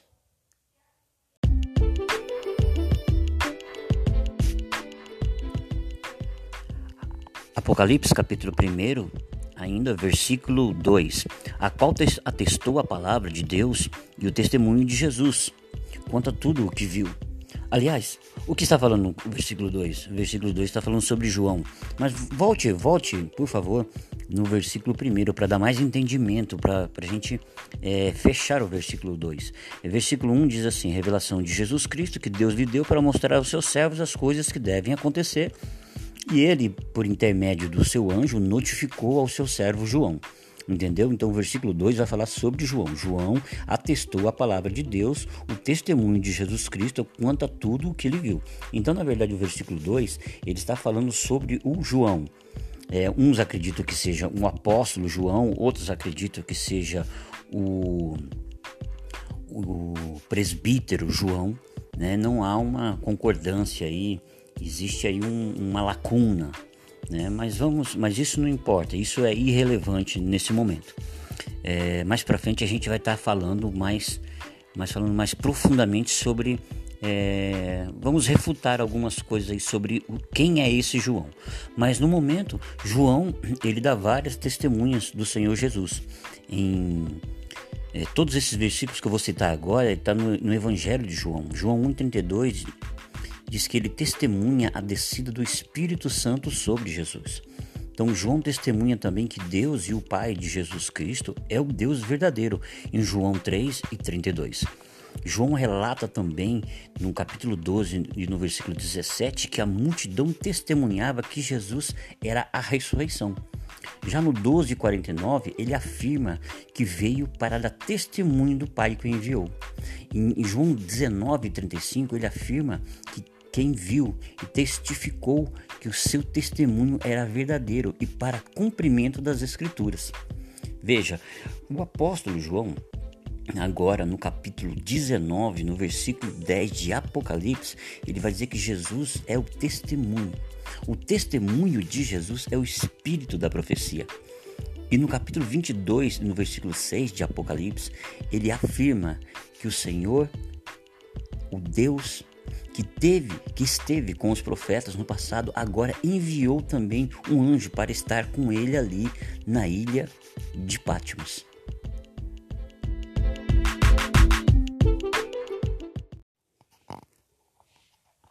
Versículo 3, então, de Apocalipse, capítulo 1, versículo 3. Na verdade, ele é o último, último versículo dessa introdução ainda que nós estamos falando do título, do autor, do assunto do livro e da do destino do, do livro, né? Então vamos lá, versículo 3 diz: Bem-aventurado aquele que lê, bem-aventurado aqueles que ouvem a palavra da profecia desse livro e guardam as coisas que estão nela escritas, pois o tempo está próximo. O versículo 3, né, na parte A, ele começa, na verdade, é, como um arauto, porque naquela época, naquela nesse contexto, as pessoas eram analfabetas, aquelas pessoas são, eram eles eram trabalhadores, eles não muitos deles não sabiam ler, eles eram pessoas da roça, pessoas que não tinham a, a, não era alfabetizada, né? Então tinha uma pessoa que era como se fosse um arauto, então ele lia essas cartas quando chegava na igreja. A, a, a carta do Apocalipse ela é, ela é, é, proclamada, ela é lida em alta voz na igreja de Jesus Cristo para todos aqueles que estavam que se reuniam naquela época, porque poucas pessoas liam, sabiam ler o grego. Poucas pessoas era era alfabetizada. Então, é, essa é a primeira bem-aventurança. Bem-aventurado aquele que lê, né? Bem-aventurado aquele que lê para que todas aquelas outras pessoas ouçam, né? Nesse verso, é, nós encontramos aí a primeira dessas três bem-aventuranças que vai ter nesse versículo. Esse versículo 3 tem três bem-aventuranças. Então, a primeira bem-aventurança é bem-aventurado aquele que lê. A mensagem desse livro ela se destina a uma, uma classe seleta de pessoas. Qual é? Para quem lê. Né? Os mistérios do livro do livro do Apocalipse, ele vai ser revelado aos servos de Deus. Que servos de Deus? Aqueles que se aplicam à leitura, aqueles que se aplicam a examinar, a estudar a palavra do livro do Apocalipse. Do Apocalipse. Bem-aventurado o que lê. Essa é a primeira bem-aventurança. Né? A segunda bem-aventurança nós vamos encontrar na parte B do versículo. Bem-aventurado aqueles que ouvem a palavra da profecia desse livro. A segunda classe de pessoas são as pessoas que são felizes porque elas ouvem as palavras da profecia. Né? E ouvir nesse contexto é entender, discernir e meditar naquilo que você já leu ou naquilo que leram e você ouviu. E agora você está meditando, discernindo, né? Seria como se você ficasse em silêncio no seu pensamento, no seu interior, no seu intelecto, para ouvir o que os sete Espíritos de Deus dizem às igrejas, dizem a você. Então a segunda bem-aventurança é bem-aventurado aqueles que ouvem. Né? E a terceira bem-aventurança nós vamos encontrar na parte C do versículo, bem-aventurado aqueles que guardam as coisas que estão nelas escritas. Né? É a terceira classe de pessoas. As pessoas que guardam as coisas que estão registradas na profecia, pois já leram, né? ouviram e agora eles vão praticar isso na sua vida cotidiana, no seu dia a dia. Todas as cartas do, do, do, apóstolo Paulo, do apóstolo Pedro, do apóstolo Judas foram escritas para serem lidas em alta voz nas igrejas dos santos. Note agora que o apóstolo João ele também segue esse mesmo padrão, esse mesmo critério. Né? Era, era, era é, isso dá, dá um, é, como posso dizer, isso se dá pelo fato de que uh, a maioria da membresia era composta de pessoas pobres, de pessoas servas, pessoas escravos, de camponeses. Muitos deles eram colonos, né? Esses irmãos eram quase sempre analfabetos. Geralmente eles falavam é, a língua grega, mas muito pouco deles sabiam ler, ou muito menos ainda sabiam escrever o grego e por esse motivo os rolos da lei, os pergaminhos, é conhecido como as cartas, como as epístolas, é, deveriam ser lidas em alta voz, como um arauto nas igrejas e nas reuniões né, de todos os santos. É. E versículo 3, agora, no mesmo versículo 3, ele finaliza no, na parte D né, do versículo, pois o tempo está próximo. Aqui o tempo, né, o espaço, aqui é é muito é do ponto de vista, é muito, não, não, diria muito relativo, mas é do ponto de vista de quem revelou. Né? No caso, este versículo fala das três bem-aventuranças do livro, mas nós encontramos outras bem-aventuranças em todo o conteúdo da revelação de Jesus Cristo. Né? Bem-aventurado aqueles que morrem no Senhor, Apocalipse 14. Bem-aventurado aqueles que vigiam, Apocalipse 16. Bem-aventurados os que guardam suas vestes, Apocalipse 16. Bem-aventurado os que são chamados à ceia das bodas do Cordeiro, Apocalipse 19. Bem-aventurados os santos que têm parte na primeira ressurreição, Apocalipse 20. E bem-aventurados os que lavam suas vestes no sangue do Cordeiro. Né? Dos versículos, é, dos versículos 4 ao versículo 8, é, o apóstolo João ele irá dedicar a, os seus escritos à igreja da Ásia, enfatizando as principais características da Trindade. Então, daqui a pouco nós falamos, falaremos sobre o versículo 4. Um grande abraço.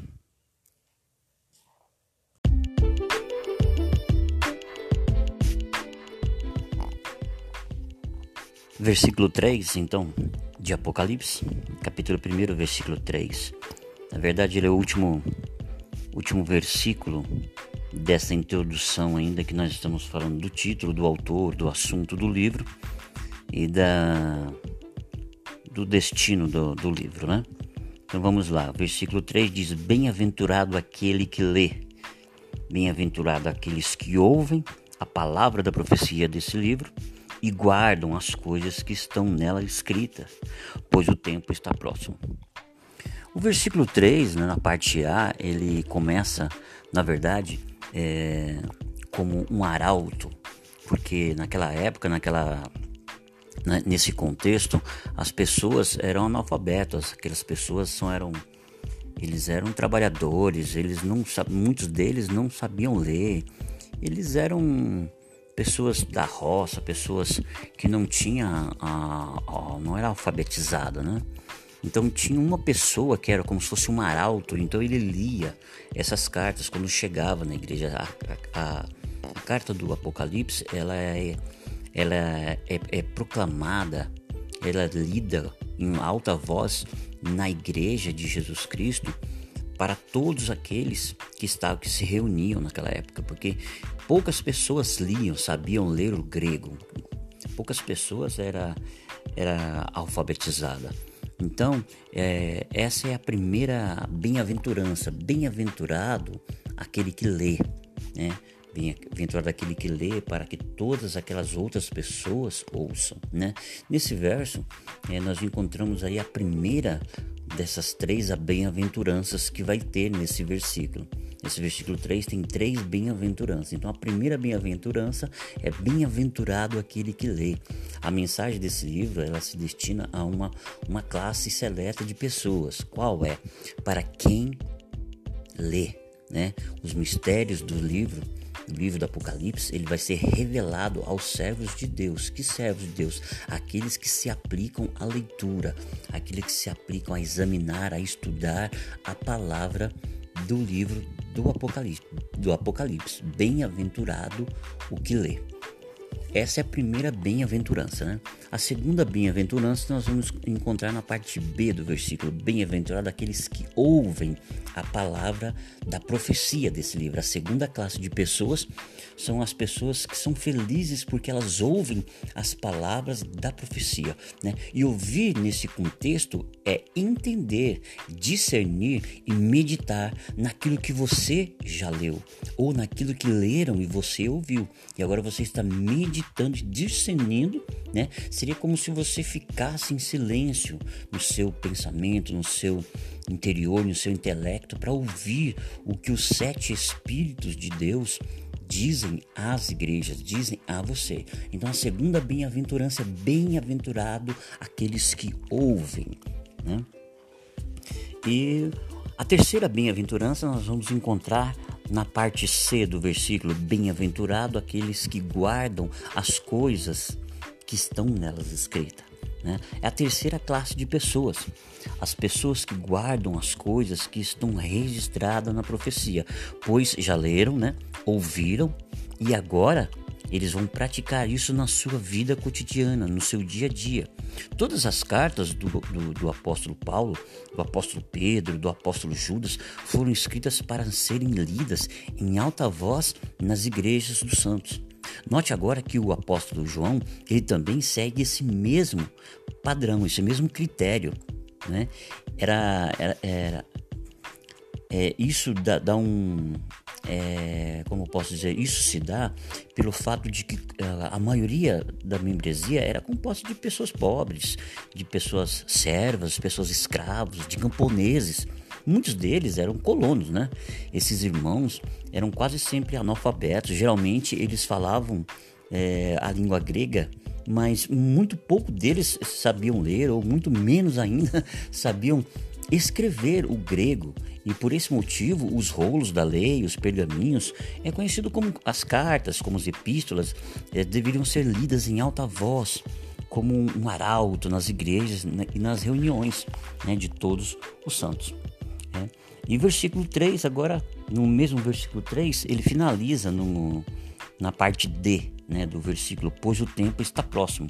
Aqui o tempo, né, o espaço, aqui é, é muito é do ponto de vista, é muito, não, não, diria muito relativo, mas é do ponto de vista de quem revelou. Né? No caso, este versículo fala das três bem-aventuranças do livro, mas nós encontramos outras bem-aventuranças em todo o conteúdo da revelação de Jesus Cristo. Né?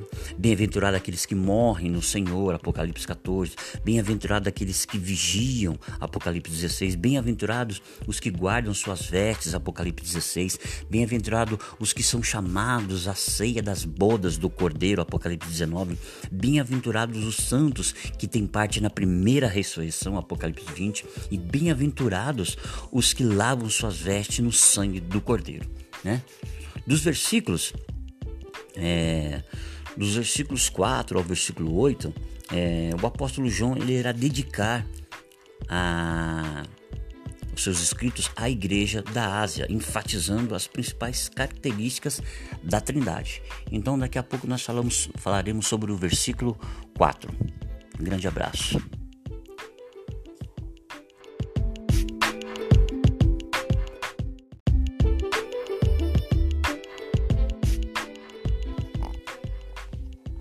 Versículo 3, então, de Apocalipse, capítulo 1, versículo 3.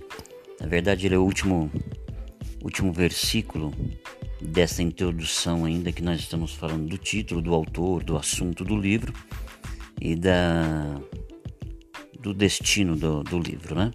Então vamos lá, versículo 3 diz: Bem-aventurado aquele que lê, bem-aventurado aqueles que ouvem a palavra da profecia desse livro e guardam as coisas que estão nela escritas, pois o tempo está próximo. O versículo 3, né, na parte A, ele começa, na verdade, é, como um arauto, porque naquela época, naquela né, nesse contexto, as pessoas eram analfabetas, aquelas pessoas são, eram eles eram trabalhadores, eles não muitos deles não sabiam ler, eles eram pessoas da roça, pessoas que não tinham a, a, não era alfabetizada, né? Então tinha uma pessoa que era como se fosse um arauto, então ele lia essas cartas quando chegava na igreja. A, a, a carta do Apocalipse ela é, ela é, é, proclamada, ela é lida em alta voz na igreja de Jesus Cristo para todos aqueles que estavam que se reuniam naquela época, porque poucas pessoas liam, sabiam ler o grego. Poucas pessoas era era alfabetizada. Então, é, essa é a primeira bem-aventurança. Bem-aventurado aquele que lê, né? Bem-aventurado aquele que lê para que todas aquelas outras pessoas ouçam, né? Nesse verso, é, nós encontramos aí a primeira dessas três bem-aventuranças que vai ter nesse versículo. Esse versículo 3 tem três bem-aventuranças. Então a primeira bem-aventurança é bem-aventurado aquele que lê. A mensagem desse livro ela se destina a uma, uma classe seleta de pessoas. Qual é? Para quem lê. Né? Os mistérios do livro o livro do Apocalipse, ele vai ser revelado aos servos de Deus. Que servos de Deus? Aqueles que se aplicam à leitura, aqueles que se aplicam a examinar, a estudar a palavra do livro do Apocalipse. Do Apocalipse. Bem-aventurado o que lê. Essa é a primeira bem-aventurança, né?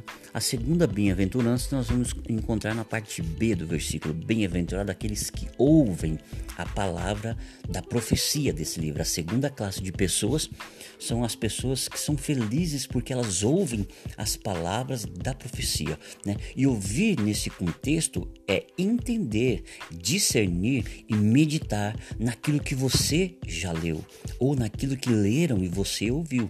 E agora você está meditando, discernindo, né? Seria como se você ficasse em silêncio no seu pensamento, no seu interior, no seu intelecto, para ouvir o que os sete Espíritos de Deus dizem às igrejas, dizem a você. Então a segunda bem-aventurança é bem-aventurado aqueles que ouvem. Né? E a terceira bem-aventurança nós vamos encontrar na parte C do versículo: Bem-aventurado aqueles que guardam as coisas que estão nelas escritas. Né? É a terceira classe de pessoas. As pessoas que guardam as coisas que estão registradas na profecia, pois já leram, né? ouviram e agora eles vão praticar isso na sua vida cotidiana, no seu dia a dia. Todas as cartas do, do, do, apóstolo Paulo, do apóstolo Pedro, do apóstolo Judas foram escritas para serem lidas em alta voz nas igrejas dos santos. Note agora que o apóstolo João ele também segue esse mesmo padrão, esse mesmo critério. Né?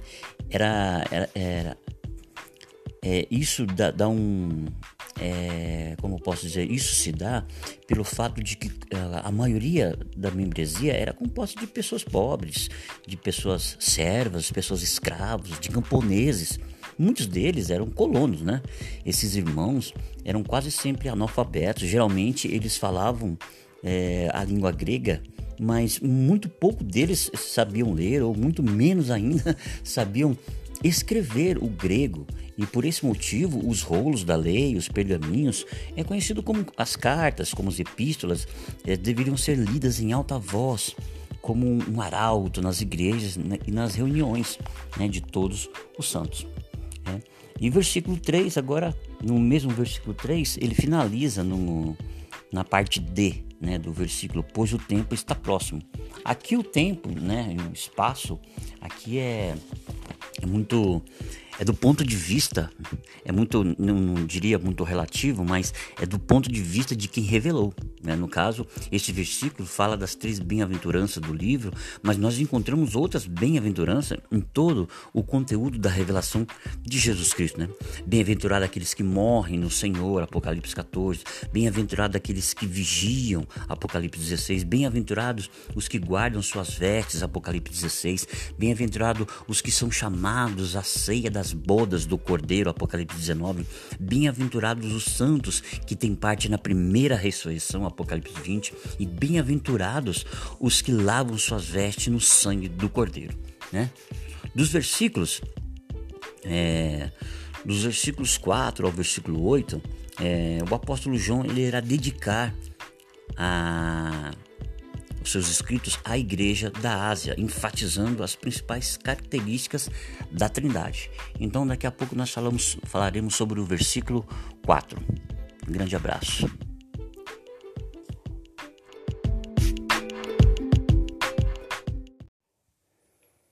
Versículo 4 de Apocalipse é uma dedicatória a, de João às sete igrejas que estão na Ásia. Né? No versículo 4, João, as sete igrejas que se encontram na Ásia, graça e paz a vós outros, da parte daquele que era, daquele que há de vir, da parte dos sete espíritos que se acham diante do seu trono. Então, na verdade, aqui o que está acontecendo é a trindade. Vamos falar um pouquinho sobre a trindade, né? No versículo 4, João, as sete igrejas que se encontram na Ásia, paz a vós outros, né? Então ele começa dizendo, desejando a paz. Aqui João, ele começa saudando os eleitos de Deus, os escolhidos do Senhor, os servos de Deus ali nas sete igrejas que estão na Ásia Menor. É, esse, esse versículo, ele completa o versículo 11 desse mesmo capítulo, porque descreve a, a relação das igrejas que João envia, aquelas sete cartas embora existisse mais de sete igrejas em toda a Ásia Menor. Né? Tinha as igrejas da Galácia, as igrejas da, da Judéia, então tinha muito mais é, igrejas, não existia só sete igrejas. Mas ele manda sete cartas, embora existisse mais de sete igrejas em toda a Ásia. Né?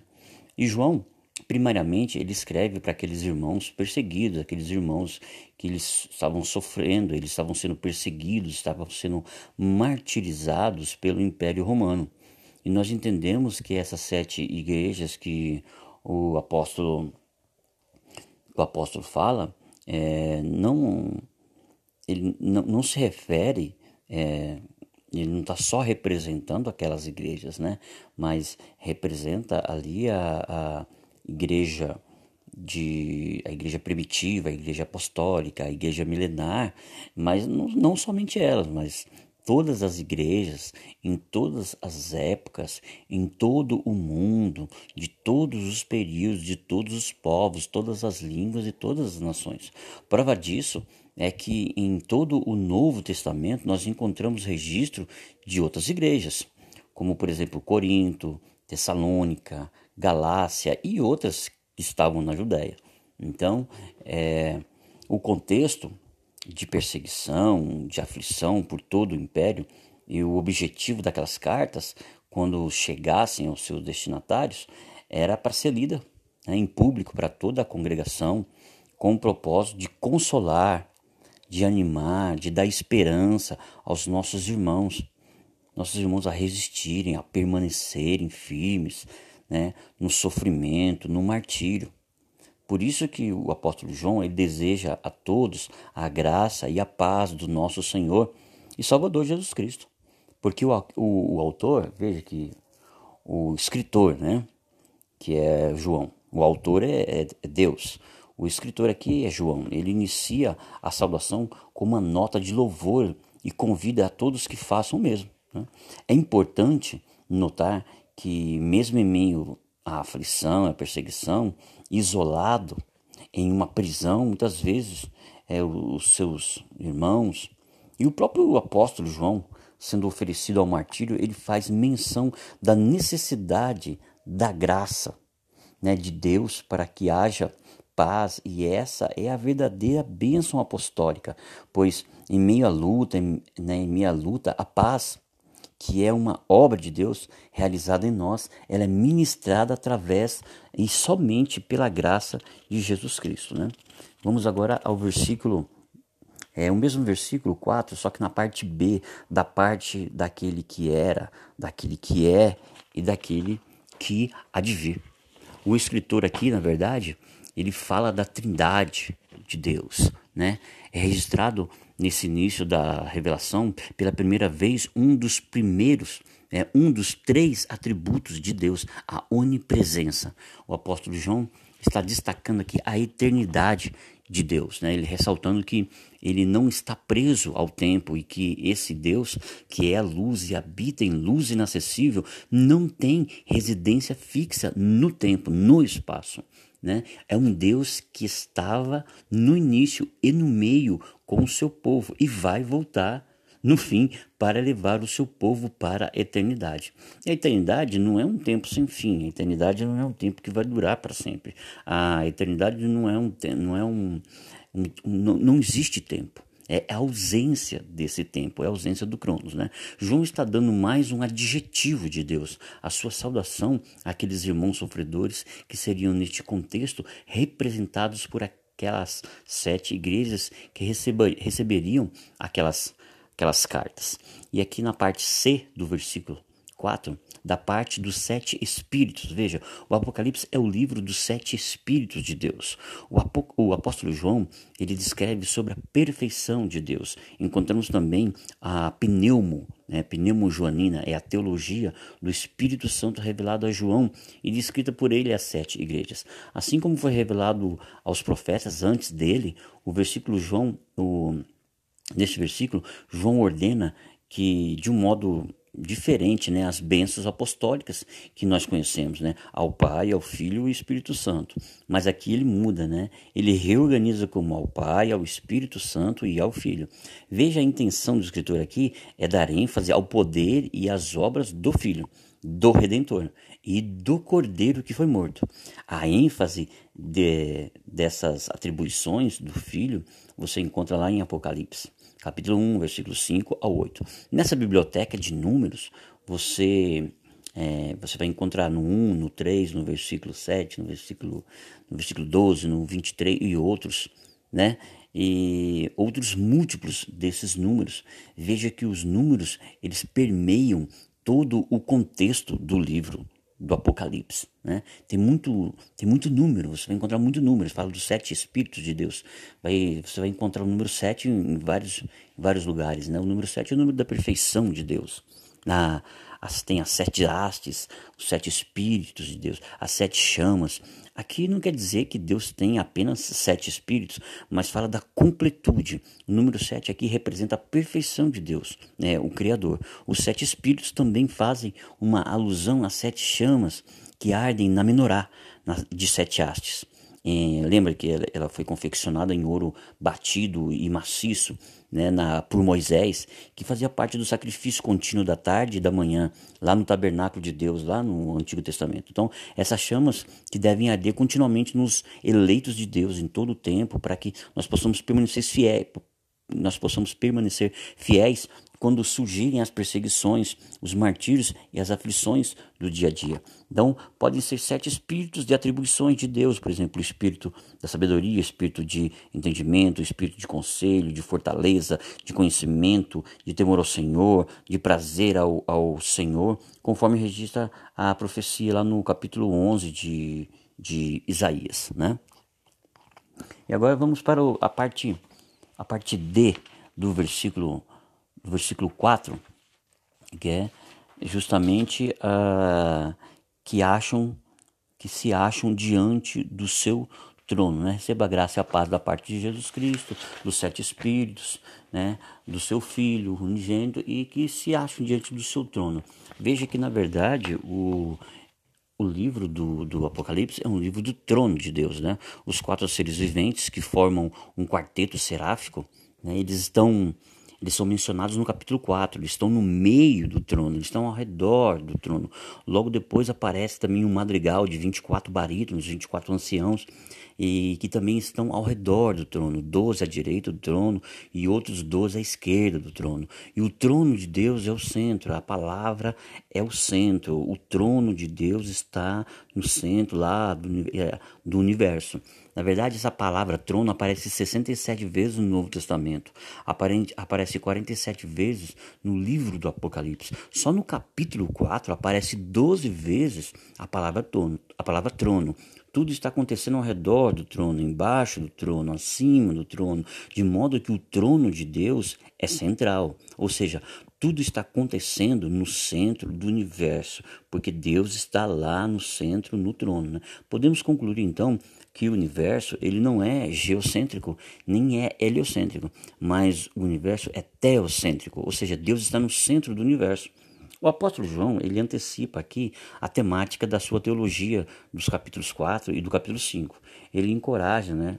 Ele nos encoraja para suportar firme as perseguições, daquele tempo, para os irmãos daquele tempo é, suportar firme as perseguições, para nós suportarmos também o nosso tempo, né, num, para que para que Deus né, possa vir a cumprir as suas promessas na nossa vida e nós possamos entender que Deus reina soberanamente sobre os fatos.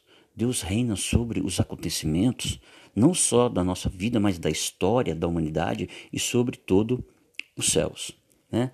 Então, aqui fechamos aqui o versículo, versículo 4 e no próximo episódio aí vamos estar falando sobre o capítulo, o mesmo capítulo primeiro, mas vamos estar falando sobre o versículo 5. Né? Então nesse episódio nós falamos, nesse episódio nós falamos sobre o versículo, versículo 2, 3 e 4. E no próximo episódio, se Deus nos abençoar, creio que nos abençoará, nós estaremos falando sobre o versículo 5 do capítulo 1 do livro da revelação de Jesus Cristo, o livro do Apocalipse. Até mais, grande abraço, fica com Deus.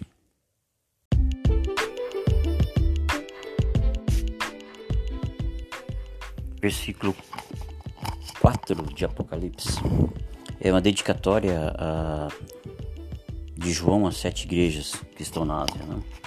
Versículo 4: João às sete igrejas que se encontram na Ásia, graça e paz a vós outros, da parte daquele que era, daquele que há de vir, da parte dos sete espíritos que se acham diante do seu trono.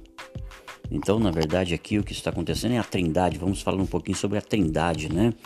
No versículo 4, João, as sete igrejas que se encontram na Ásia, paz a vós outros, né? Então ele começa dizendo, desejando a paz. Aqui João, ele começa saudando os eleitos de Deus, os escolhidos do Senhor, os servos de Deus ali nas sete igrejas que estão na Ásia Menor. É, esse, esse versículo, ele completa o versículo 11 desse mesmo capítulo, porque descreve a, a relação das igrejas que João envia, aquelas sete cartas, embora existissem mais de sete igrejas em toda a Ásia Menor. Né?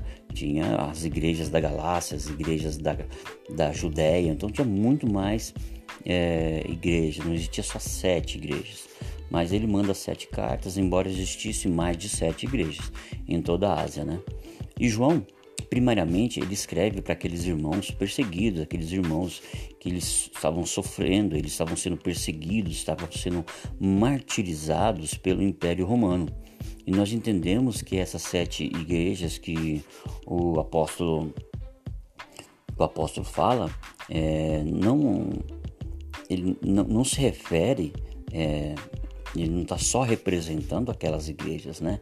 Mas representa ali a, a igreja de a igreja primitiva, a igreja apostólica, a igreja milenar, mas não, não somente elas, mas todas as igrejas, em todas as épocas, em todo o mundo, de todos os períodos, de todos os povos, todas as línguas e todas as nações. Prova disso é que em todo o Novo Testamento nós encontramos registro de outras igrejas, como por exemplo Corinto, Tessalônica, Galácia e outras estavam na Judéia. Então, é, o contexto de perseguição, de aflição por todo o império e o objetivo daquelas cartas, quando chegassem aos seus destinatários, era para ser lida né, em público para toda a congregação, com o propósito de consolar, de animar, de dar esperança aos nossos irmãos, nossos irmãos a resistirem, a permanecerem firmes né, no sofrimento, no martírio. Por isso que o apóstolo João deseja a todos a graça e a paz do nosso Senhor e Salvador Jesus Cristo. Porque o, o, o autor, veja que o escritor, né, que é João, o autor é, é Deus. O escritor aqui é João. Ele inicia a saudação com uma nota de louvor e convida a todos que façam o mesmo. Né? É importante notar que, mesmo em meio à aflição, à perseguição, isolado em uma prisão, muitas vezes é, os seus irmãos e o próprio apóstolo João, sendo oferecido ao martírio, ele faz menção da necessidade da graça né, de Deus para que haja paz e essa é a verdadeira bênção apostólica, pois em meio à luta, em, né, em luta, a paz que é uma obra de Deus realizada em nós, ela é ministrada através e somente pela graça de Jesus Cristo. Né? Vamos agora ao versículo, é o mesmo versículo 4, só que na parte B, da parte daquele que era, daquele que é e daquele que há de vir. O escritor aqui, na verdade, ele fala da trindade de Deus, né? É registrado nesse início da revelação pela primeira vez um dos primeiros, é, um dos três atributos de Deus, a onipresença. O apóstolo João está destacando aqui a eternidade de Deus, né? Ele ressaltando que ele não está preso ao tempo e que esse Deus, que é a luz e habita em luz inacessível, não tem residência fixa no tempo, no espaço. Né? É um Deus que estava no início e no meio com o seu povo e vai voltar no fim para levar o seu povo para a eternidade. A eternidade não é um tempo sem fim, a eternidade não é um tempo que vai durar para sempre. A eternidade não é um não é um, um não, não, existe tempo. É a ausência desse tempo, é a ausência do Cronos, né? João está dando mais um adjetivo de Deus, a sua saudação àqueles irmãos sofredores que seriam neste contexto representados por aquelas sete igrejas que receberiam aquelas aquelas cartas. E aqui na parte C do versículo 4 da parte dos sete espíritos. Veja, o Apocalipse é o livro dos sete espíritos de Deus. O, o apóstolo João ele descreve sobre a perfeição de Deus. Encontramos também a pneumo, né? pneumo joanina, é a teologia do Espírito Santo revelado a João e descrita por ele às sete igrejas. Assim como foi revelado aos profetas antes dele, o versículo João, o, neste versículo, João ordena que de um modo diferente, né, as bênçãos apostólicas que nós conhecemos, né, ao Pai, ao Filho e ao Espírito Santo. Mas aqui ele muda, né? Ele reorganiza como ao Pai, ao Espírito Santo e ao Filho. Veja a intenção do escritor aqui é dar ênfase ao poder e às obras do Filho, do Redentor e do Cordeiro que foi morto. A ênfase de, dessas atribuições do Filho você encontra lá em Apocalipse, capítulo 1, versículo 5 ao 8. Nessa biblioteca de números, você é, você vai encontrar no 1, no 3, no versículo 7, no versículo, no versículo 12, no 23 e outros, né? E outros múltiplos desses números. Veja que os números eles permeiam todo o contexto do livro do Apocalipse, né? Tem muito, tem muito número, você vai encontrar muito números, fala dos sete espíritos de Deus. Vai, você vai encontrar o número sete em vários, em vários lugares, né? O número sete é o número da perfeição de Deus. As, tem as sete hastes, os sete espíritos de Deus, as sete chamas. Aqui não quer dizer que Deus tem apenas sete espíritos, mas fala da completude. O número sete aqui representa a perfeição de Deus, né, o Criador. Os sete espíritos também fazem uma alusão às sete chamas que ardem na menorá de sete hastes.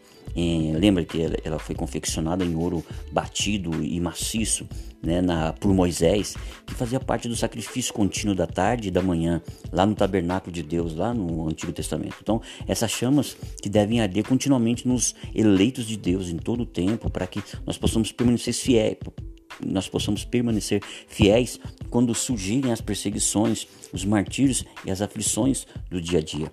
Então, podem ser sete espíritos de atribuições de Deus, por exemplo, o espírito da sabedoria, espírito de entendimento, espírito de conselho, de fortaleza, de conhecimento, de temor ao Senhor, de prazer ao, ao Senhor, conforme registra a profecia lá no capítulo 11 de, de Isaías, né? E agora vamos para a parte a parte D do versículo, do versículo 4, que é justamente uh, que acham que se acham diante do seu trono, né? Receba a graça e a paz da parte de Jesus Cristo, dos sete espíritos, né? Do seu Filho unigênito e que se acham diante do seu trono. Veja que na verdade o o livro do, do Apocalipse é um livro do trono de Deus, né? Os quatro seres viventes que formam um quarteto seráfico, né? eles estão eles são mencionados no capítulo 4, eles estão no meio do trono, eles estão ao redor do trono. Logo depois aparece também um madrigal de 24 barítonos, 24 anciãos, e que também estão ao redor do trono, 12 à direita do trono e outros 12 à esquerda do trono. E o trono de Deus é o centro, a palavra é o centro, o trono de Deus está no centro lá do, é, do, universo. Na verdade, essa palavra trono aparece 67 vezes no Novo Testamento, aparente, aparece 47 vezes no livro do Apocalipse. Só no capítulo 4 aparece 12 vezes a palavra trono. A palavra trono. Tudo está acontecendo ao redor do trono, embaixo do trono, acima do trono, de modo que o trono de Deus é central. Ou seja, tudo está acontecendo no centro do universo, porque Deus está lá no centro, no trono. Né? Podemos concluir então que o universo ele não é geocêntrico, nem é heliocêntrico, mas o universo é teocêntrico, ou seja, Deus está no centro do universo. O apóstolo João ele antecipa aqui a temática da sua teologia dos capítulos 4 e do capítulo 5. Ele encoraja, né? Ele nos encoraja para suportar firme as perseguições, daquele tempo, para os irmãos daquele tempo é, suportar firme as perseguições, para nós suportarmos também o nosso tempo, né, num, para que para que Deus né, possa vir a cumprir as suas promessas na nossa vida e nós possamos entender que Deus reina soberanamente sobre os fatos. Deus reina sobre os acontecimentos, não só da nossa vida, mas da história da humanidade e sobre todo os céus. Né? Então, aqui fechamos aqui o versículo, versículo 4 e no próximo episódio aí vamos estar falando sobre o capítulo, o mesmo capítulo primeiro, mas vamos estar falando sobre o versículo 5. Né? Então nesse episódio nós falamos, nesse episódio nós falamos sobre o versículo, versículo 2, 3 e 4. E no próximo episódio, se Deus nos abençoar, creio que nos abençoará, nós estaremos falando sobre o versículo 5 do capítulo 1 do livro da revelação de Jesus Cristo, o livro do Apocalipse. Até mais, grande abraço, fica com Deus.